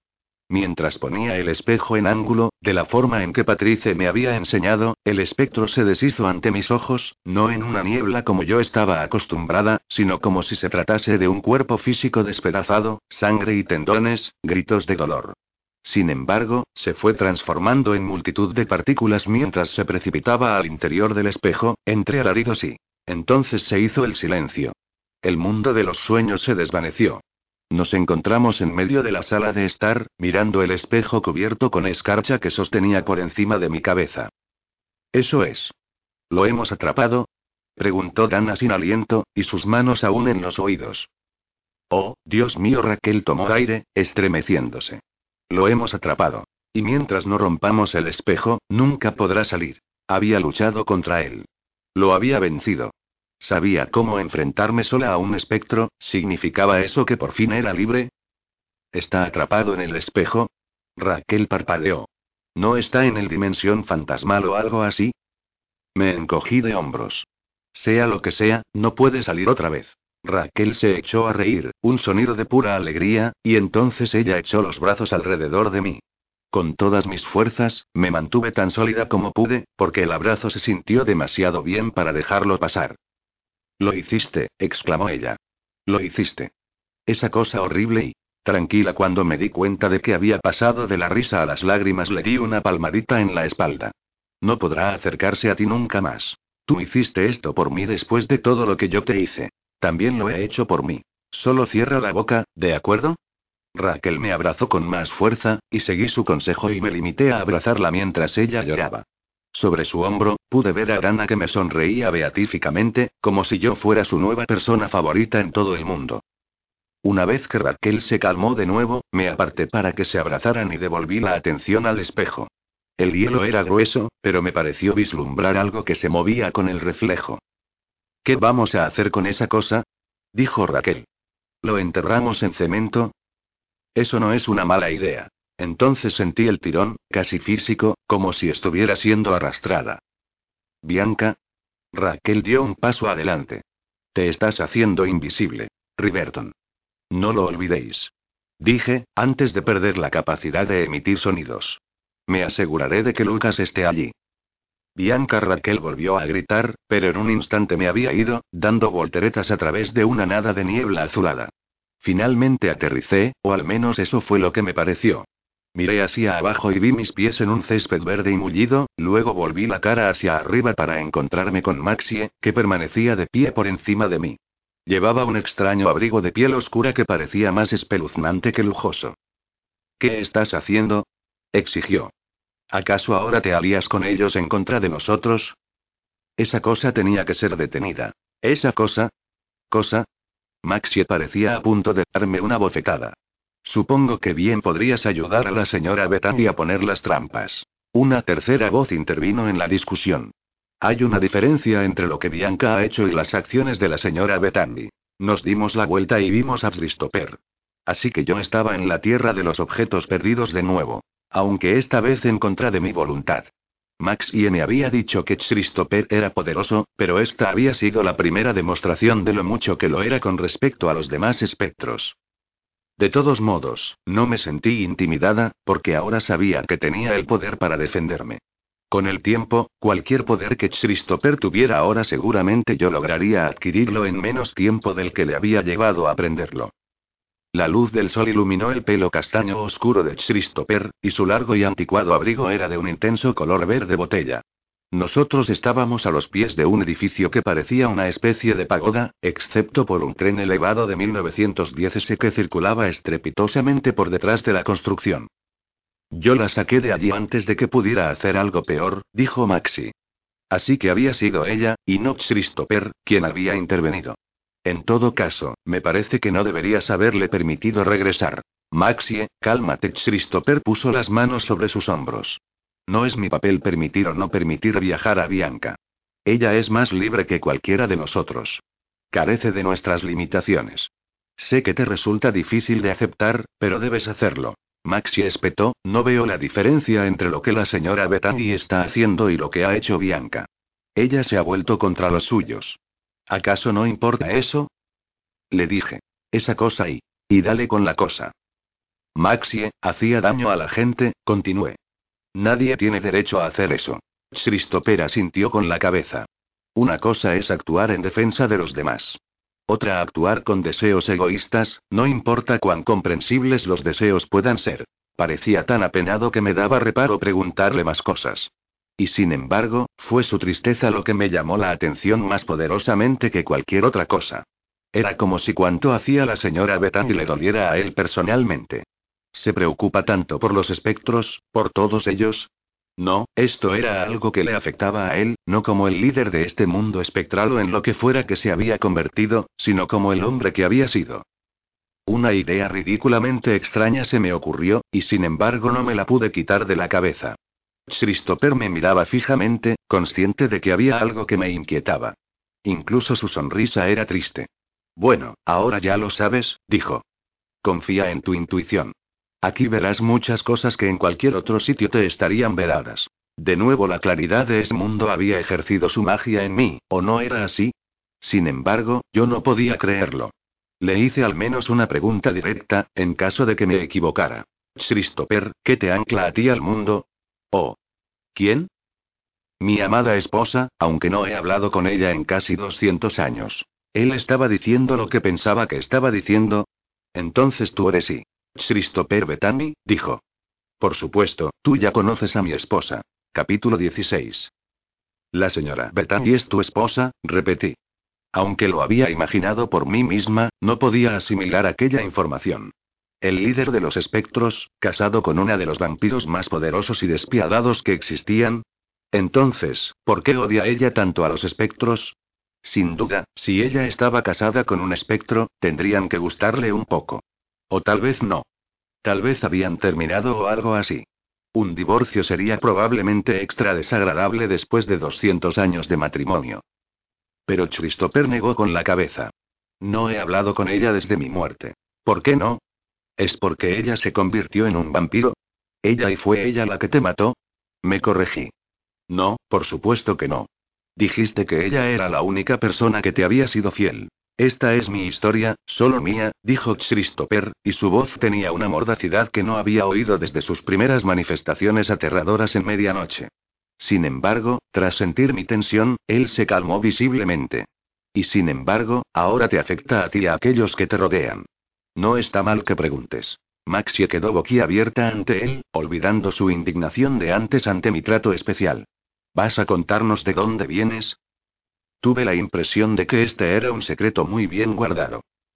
Christopher la fulminó con la mirada. Se lo contaré a Bianca porque tiene que ver con su existencia, respondió. Pero no guarda ninguna relación con la tuya. Con un bufido, Maxie se alejó pisoteando, sus brillantes talones ruidosos sobre el pavimento. Ella desapareció en una multitud de personas que parecían estar sobre todo vestidas de plumas y pintura. Me volví hacia Christopher. Si no quieres hablar de ello, dije, la verdad, da igual. Es cosa tuya. Yo quería respuestas, pero no quería chismorrear. Pronto verás el modo en que nuestros caminos se cruzan. Estos eventos se están convirtiendo en parte de tu historia también. Él hizo un gesto con su mano hacia el cielo, volviéndolo instantáneamente negro, como si, en lugar de estar afuera, estuviésemos en una especie de planetario. En lugar de la fluida y caótica tierra de los objetos perdidos rodeándonos, estábamos completamente solos, en una especie de vacío.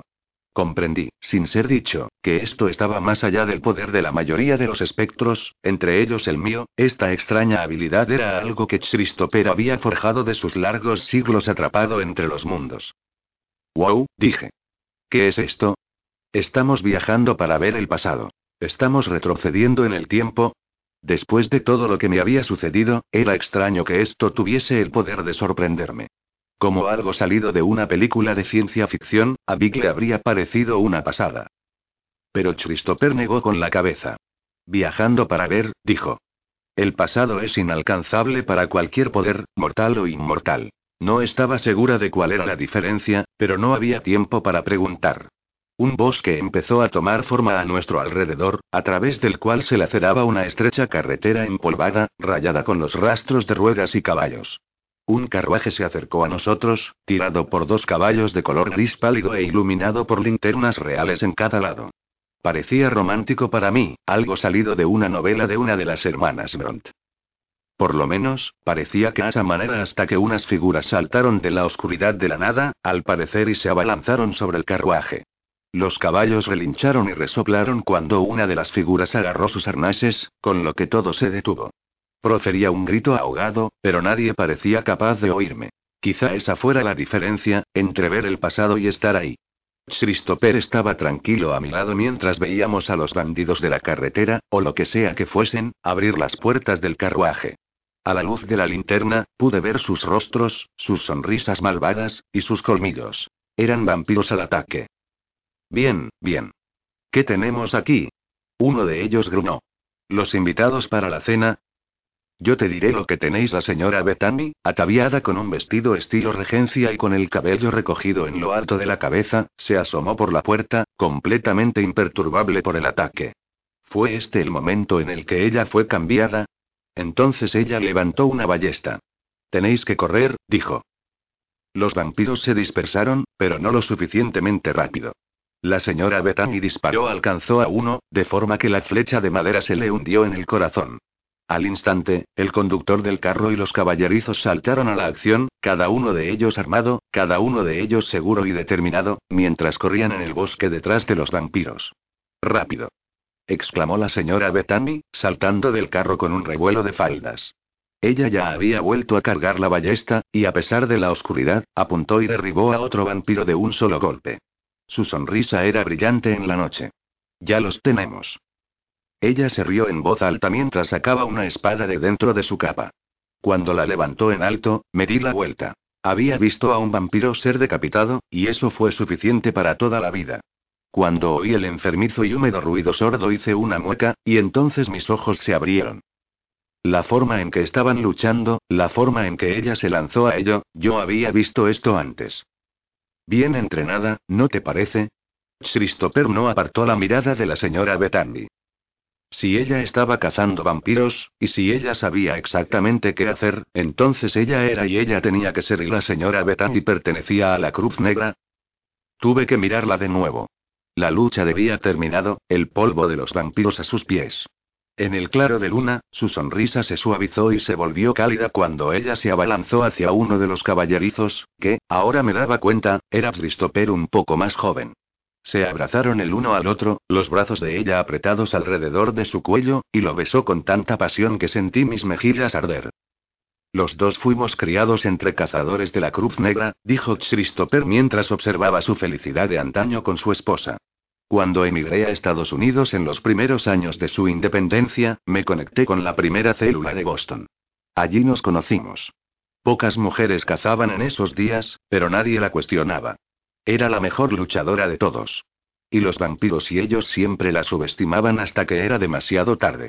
Había surgido una leyenda entre ellos de una cazadora que era bella y mortal a la vez, pero, para su desgracia, no creían en su existencia. A veces era lo último que decían, justo cuando la estaca se hundía en ellos. Es ella. El bosque se oscureció en la penumbra difusa, pero entonces volvieron a dibujarse formas nuevas. Vi una pequeña casa, sencilla, con una gran habitación que parecía ser a la vez cocina y salón. La chimenea era enorme, lo suficientemente profunda para entrar en ella, tan alta como una persona y tan larga como la casa misma. Una tetera colgaba cerca de las llamas mientras la señora Bethany se ocupaba de cortar un pastel. En la mesa, Christopher estaba sentado con unos cuantos hombres vestidos como él, con abrigos largos y pañuelos blancos atados en sus gargantas. Sostenían tazas grandes de metal llenas de algo que se parecía a la cerveza, y se reían a carcajadas. Era la claridad de este lugar la que me mostraba que los otros no estaban tan felices como pretendían estar. Que sus ojos miraban a Christopher cautelosamente mientras tomaba otro trago. Socios de negocio, la cara de Christopher estaba iluminada por aquel fuego de antaño. Parecíamos estar de pie en el borde mismo de la habitación, a la sombra. Amigos, o eso pensaba yo. Nos unimos en una empresa de envío. El comercio entre Europa y América, de tejidos delicados, una industria creciente en ese momento, y por lo tanto una apuesta de probabilidades de aumentar la riqueza de mi familia. Sin embargo, yo estaba acostumbrado solo a la compañía de los cazadores de la Cruz Negra. Se puede decir lo que se quiera de la Cruz Negra, pero no que sus miembros sean dados a burdas artimañas. Yo había sido educado para pensar que todo el mal estaba encarnado por vampiros. Yo no lo buscaba en los hombres que se hacían llamar mis amigos. ¿Qué hicieron? Susurré, aunque sabía que por ahora las figuras que teníamos ante nosotros no podían oír. Ellos no querían establecer una empresa de envío.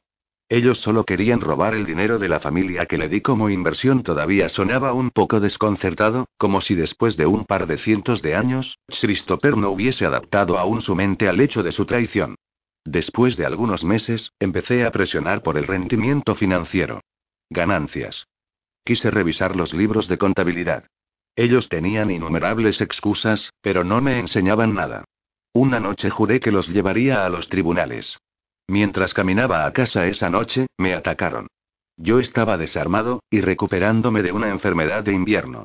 Mi entrenamiento de la Cruz Negra fue en vano. Me dejaron morir en una zanja. El último sonido que oí fue sus risas, mientras se alejaban. Lo siento ante nosotros se mantuvo la escena feliz con todo el mundo siendo amistoso. Tal vez prefirió esto a recordar su muerte, yo no lo culparía. No me gustaba recordar mi muerte tampoco, y por lo menos yo había estado en mi cama, con Lucas a mi lado. Eso es terrible. Christopher miró fijamente a sus asesinos, que se encontraban en ese momento riéndose de uno de sus chistes. La señora Bethany situaba las rebanadas de pastel delante de ellos, ella no parecía estar de tan buen humor como los demás. De hecho, su expresión era cautelosa. A diferencia de su marido, ella había presentido problemas. A continuación, la habitación cambió de nuevo, con la señora Bethany permaneciendo inmóvil en el centro de la misma, mientras su vestido iba mudando de un color a otro y su expresión cambiando de inquietud a rabia. ¿Qué quieres decir con que no puedes actuar? La escena frente a nosotros era ahora una especie de centro de reuniones o cuarto de almacenaje. La cruz negra, me di cuenta, viendo las armas montadas en las paredes. Un hombre con el pelo atado en una cola se sentaba en una plataforma ligeramente elevada, obviamente a cargo.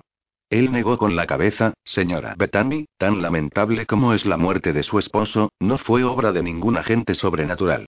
Por lo tanto, no concierne a la Cruz Negra. El juez no quiere escuchar, dijo la señora Bethany. Él cree que fue obra de bandidos y dice que estoy loca por dudar de unos caballeros tan distinguidos. Escupió esas palabras, como si pensara que pudieran envenenarla. Podría matarlos por mí misma, pero se han ido al Caribe. El dinero de su familia está perdido, debido a su engaño. Por lo menos denme los fondos para viajar hasta allí y hacer justicia. El líder de la Cruz Negra miró a la señora Bethany con lástima. La misma mirada, me di cuenta, que Kate había puesto cuando se negó a devolverle a Lucas la lata de café llena de dinero en efectivo. Nuestros fondos se utilizan para nuestra lucha, y cada centavo se necesita. Usted lo sabe tan bien como yo y su dolor la ha llevado hasta el límite de la histeria. La expresión orgullosa de la señora Bethany nunca cambió, pero vi algo que nunca esperé ver. Sus ojos llenándose de lágrimas. Sin embargo, habló con voz firme.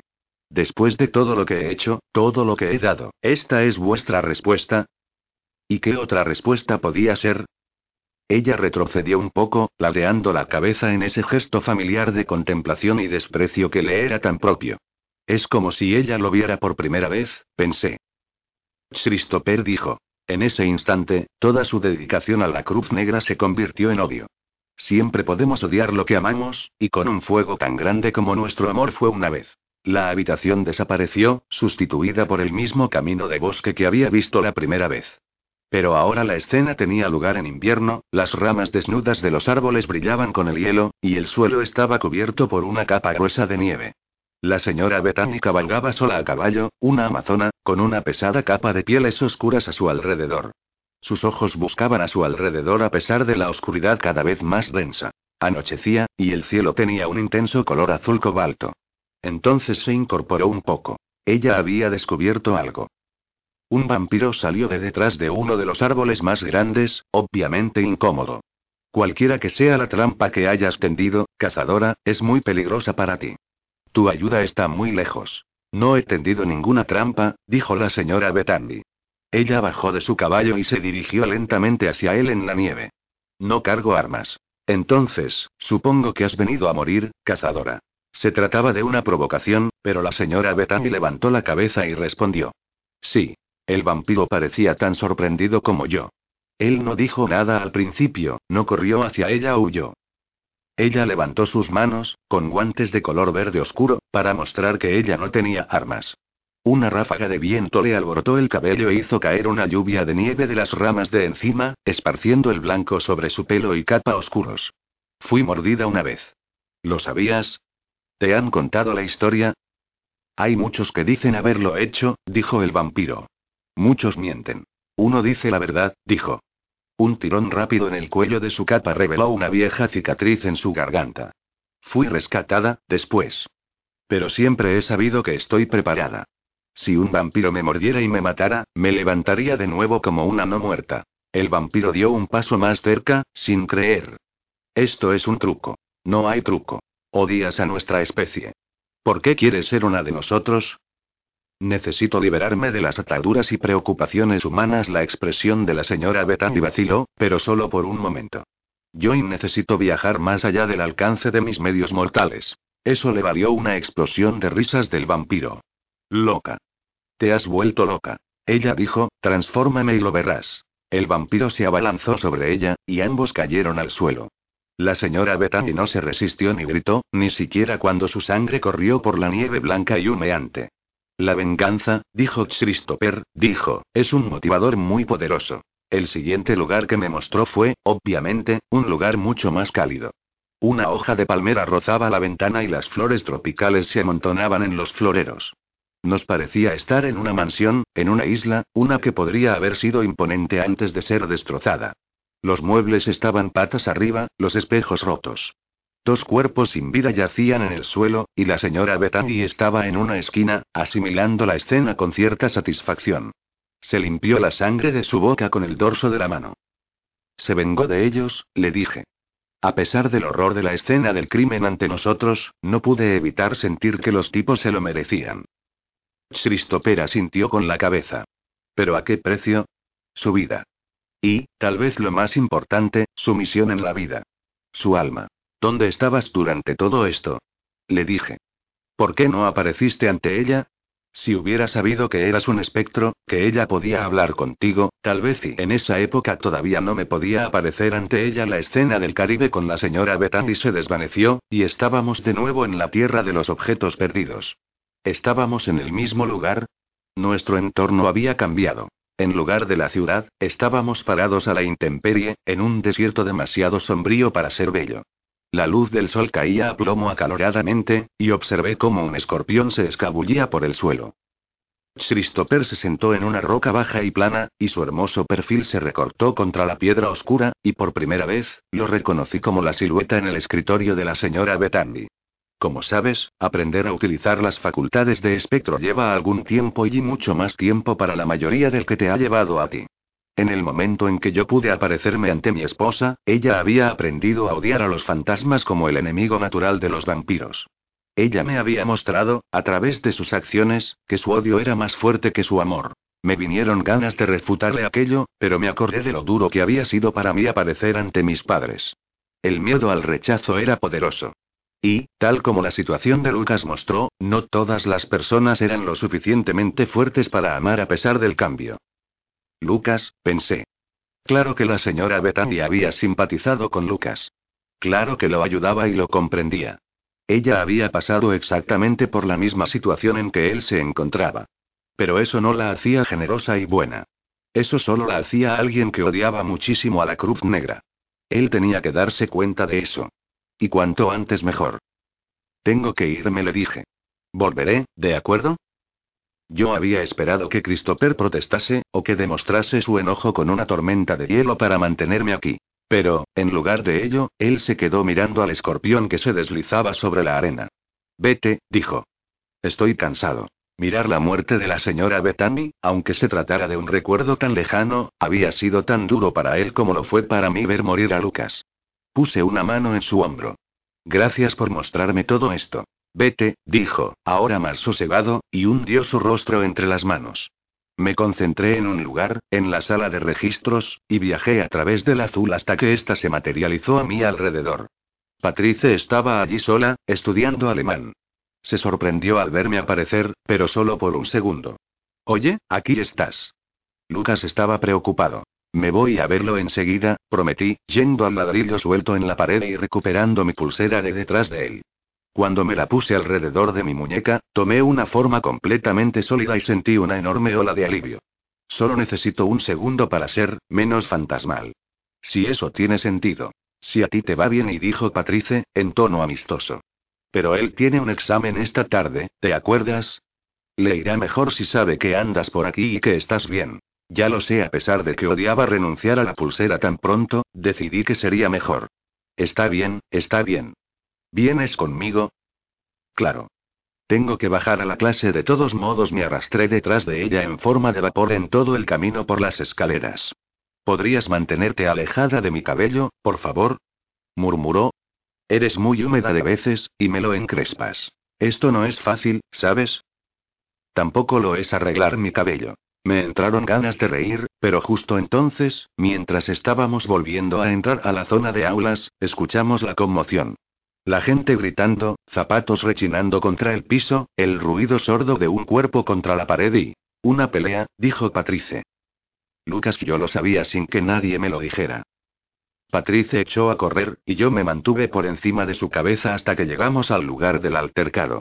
Efectivamente, Lucas y Samuel estaban en el suelo, luchando entre sí, con sus narices ensangrentadas. Te dije que la dejaras en paz. El tono de Lucas era áspero. ¿La quieres para ti, eh? ¿Es eso lo que quieres? La sonrisa enferma de Samuel dejó claro que él no estaba hablando de flirteo. Cualquiera que sea la humana con la que Samuel se había estado metiendo, y que Lucas había estado defendiendo, resultaba tan apetecible como un bocadillo en la noche. Me imaginé de quién podía tratarse cuando Esquie, en medio de la muchedumbre, arrojó uno de sus libros contra Samuel, aunque él lo esquivó con facilidad. Golpéame un poco más duro, y ella es tuya, tío. Podrás tener lo que quieras. Lucas le propinó un cabezazo con tanta fuerza que Samuel se desplomó de espaldas, aturdido. Mareado, con una mano a la frente, Lucas dijo. En realidad lo único que quiero es que te calles. De pronto, la multitud que reía a nuestro alrededor se quedó en silencio y se abrió para dejar paso a la señora Bethany. Se veía tan diferente para mí ahora que la había visto más joven, humana, enamorada y viva. Y, sin embargo, seguía siendo la señora Bethany, con sus encajes almidonados, sus faldas largas y su gélida autoridad. La escena de la pelea no produjo más reacción de ella que una ceja levantada. Señor Ross. Señor Younger. ¿Puedo suponer que la cuestión entre ustedes ya está zanjada? Sí, lo está. Lucas se puso de pie, un poco vacilante, y se secó la nariz con su manga. Samuel siguió mirando encolerizado hacia él, como si pudiera abordarlo de nuevo si la directora estaba mirando o no. Señor Younger. repitió la señora Bethany. Espero no tener que realizar ninguna acción disciplinaria. Sospecho que no le agradarían mis métodos. ¿Vale? dijo Samuel, que no era exactamente una respuesta. Sin embargo, se levantó y se fue andando desgarbado sin decirle una palabra. Cuando todos los demás se dedicaban a sus negocios, dispersándose de la señora Bethany como hojas en un vendaval, me dispuse a hablar con Lucas, pero Esquie fue un poco más rápida y llegó a él antes de que yo tuviera la oportunidad de decirle una palabra. Gracias por salir en defensa mía. No hay problema. Ella tenía una especie de sonrisa torcida que de alguna manera resaltaba su belleza. ¿Cómo es que mi sonrisa divertida solo me hacía parecer tonta? ¿Sabes? Eres como una especie de equipo SWAT de un solo miembro.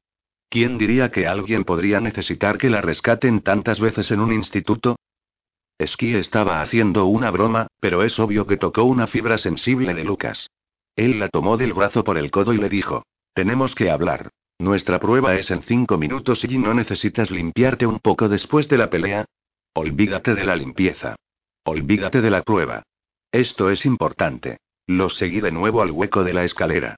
Patrice lanzó una mirada de preocupación detrás de nosotros, pero no trató de unirse a ellos. Menos mal, porque ella probablemente se habría quedado pasmada.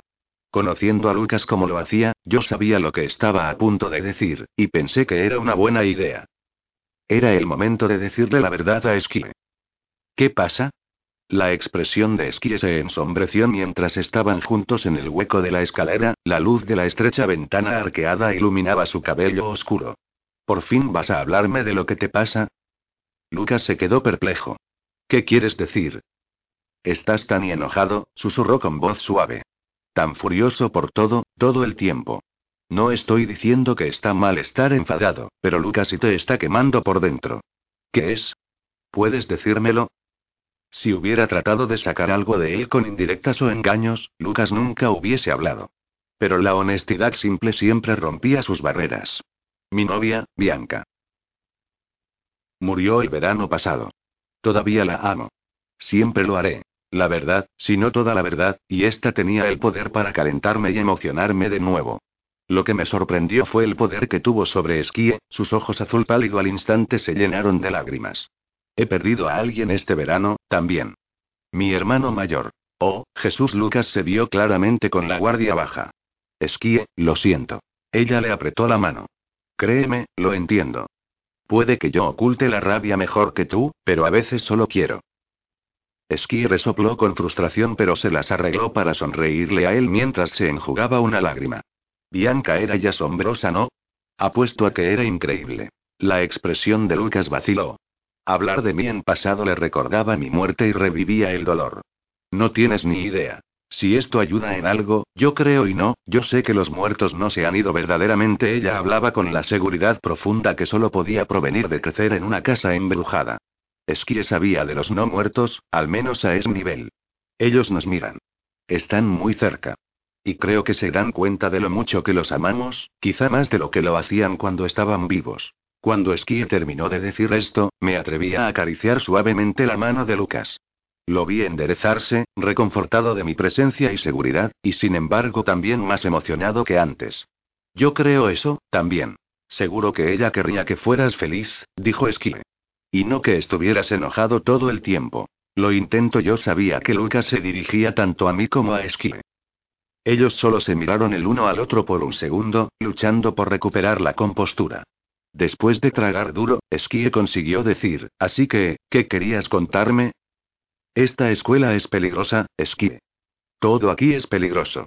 Tienes que ir con cuidado. Sí, yo en cierto modo comprendí eso después de que aquellos raros miembros de una banda disparasen una flecha hacia mí. ¿Qué tipo de banda utiliza ballestas? Lucas dio un paso más cerca y la miró fijamente a los ojos.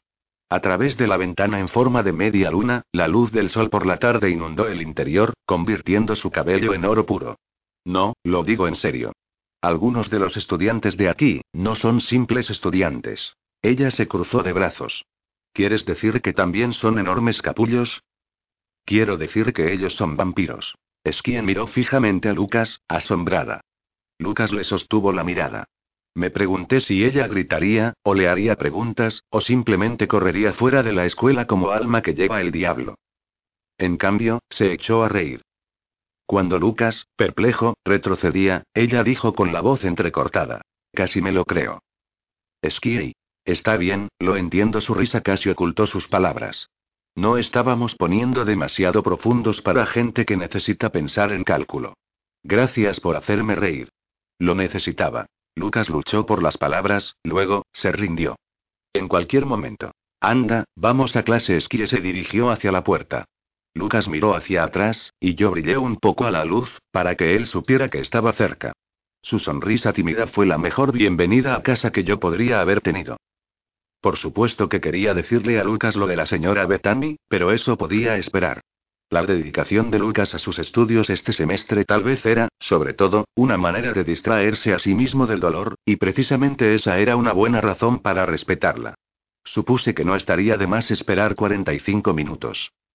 No todo el mundo podría ser tan disciplinado sobre esperar al momento adecuado para hablar, sin embargo. Cuando ya me acomodé en la habitación de archivos de arriba, sola y dispuesta a pasar un poco más de tiempo de calidad con mi pulsera, alguien decidió hacerme una visita. Vaya, vaya, pero si es la mismísima reina de los muertos, dijo Maxi. Me senté, sorprendida, ella se había materializado a través de la habitación, y yo había estado tan absorta en mis pensamientos que no me había dado cuenta. Ella estaba de vuelta en su camisón fluido, como yo estaba de vuelta en mi pijama habitual. Dime, ¿qué se siente al ser tan especial que las normas no se aplican a ti? Es horroroso, le dije. Significa que incluso a las personas que pensabas que eran tus amigos no les gustas. Maxia vaciló. Ella agachó la cabeza, por lo que su cabello corto cayó en sus ojos, algo que bloqueó nuestra vista. Me gustas, dijo en voz baja. A veces no actúas como si fuese así. Tenemos que tomar decisiones, dijo. Por primera vez desde que la había conocido, ella sonaba más como un adulto que un niño petulante. Tenemos que reconocer que estamos muertos. Yo lo entiendo. Confía en mí. Los vampiros son nuestros enemigos. Tal vez eso es cierto la mayoría de las veces, admití, pensando en la señora Bethany, pero no es cierto para Lucas. O Baltazar, o Patrice, o Ranulf. ¿Por qué sigues tratando de crear estas categorías de blanco y negro?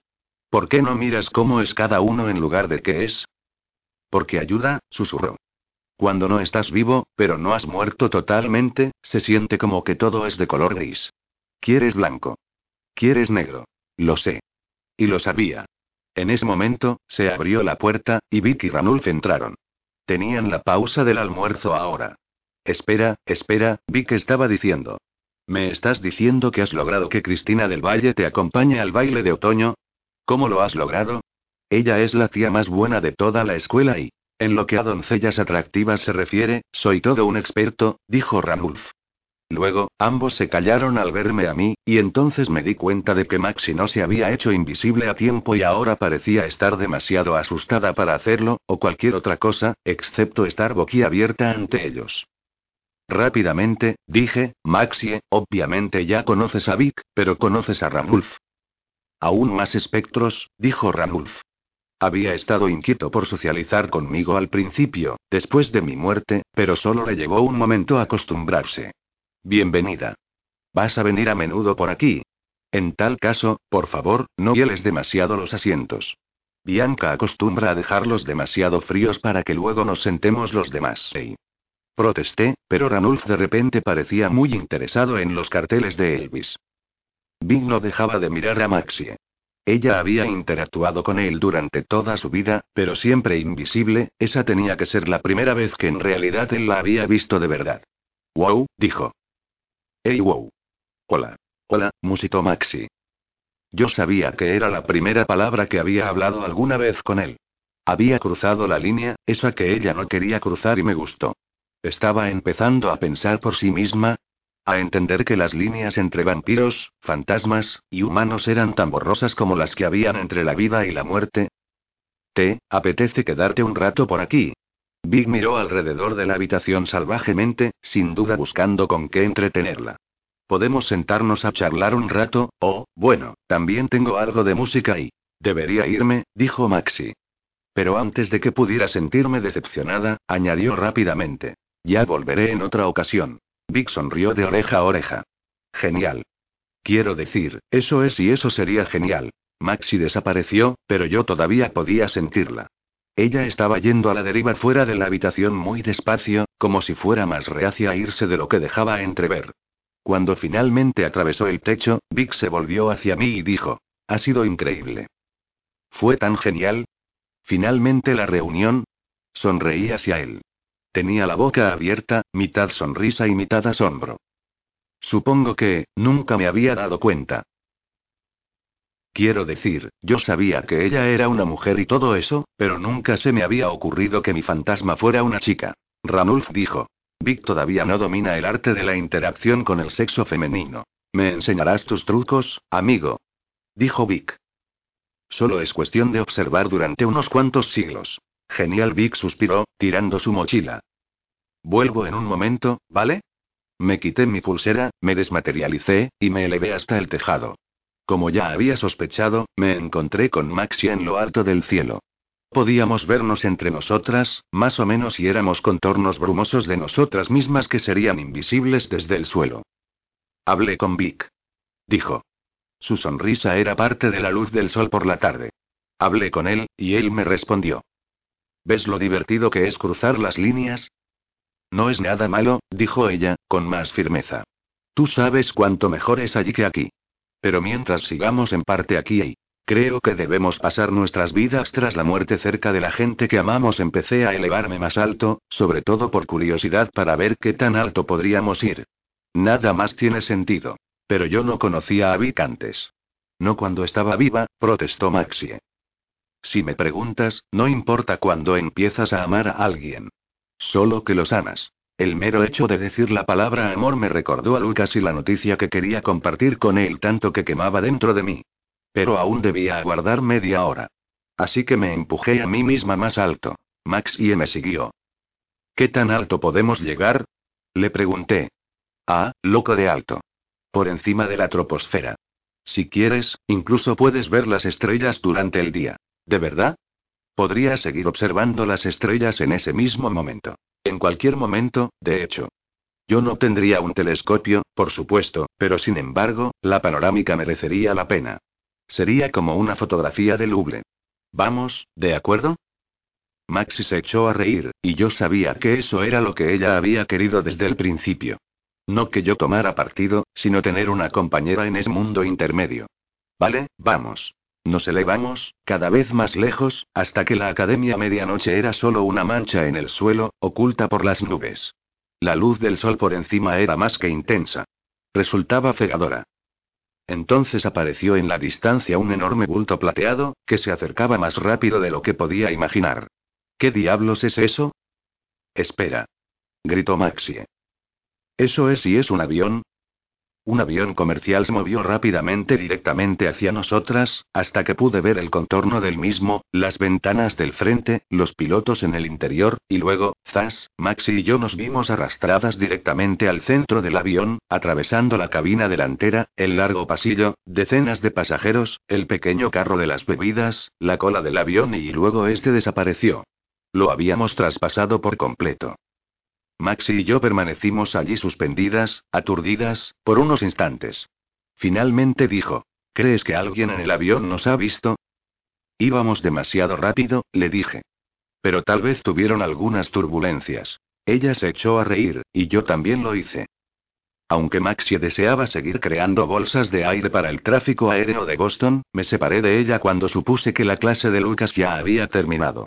Prometimos ir pronto a observar las estrellas, y aunque esa posibilidad me encantaba, cuanto más me acercaba a la Tierra, más apremiantes me parecieron mis preocupaciones. Me encontré con Lucas afuera en el cenador, esperándome como de costumbre. Su mochila había sido arrojada al suelo, y él estaba descansando los antebrazos en sus rodillas, su cabeza caída. ¿Te ves cansado? dije en voz baja, convirtiéndome en una niebla suave cerca de él. Estoy cansado. ¿Qué? Despierto hasta tarde preocupado por mí. Estuve despierto hasta tarde, y preocupado, confirmó. Pero sé que puedes cuidar de ti misma, así que también estuve estudiando. Y escuchando música. Y navegando por Internet. Y haciendo cualquier otra cosa que se me ocurrió para evitar ir a dormir. No tuve que preguntar por qué. Charity. Lucas no respondió, pero tragó saliva, haciendo que su manzana de Adán oscilara de arriba abajo en su garganta. Rocé suavemente su mejilla, con la esperanza de que pudiese sentir el toque fresco. ¿Está empeorando? ¿Más? No.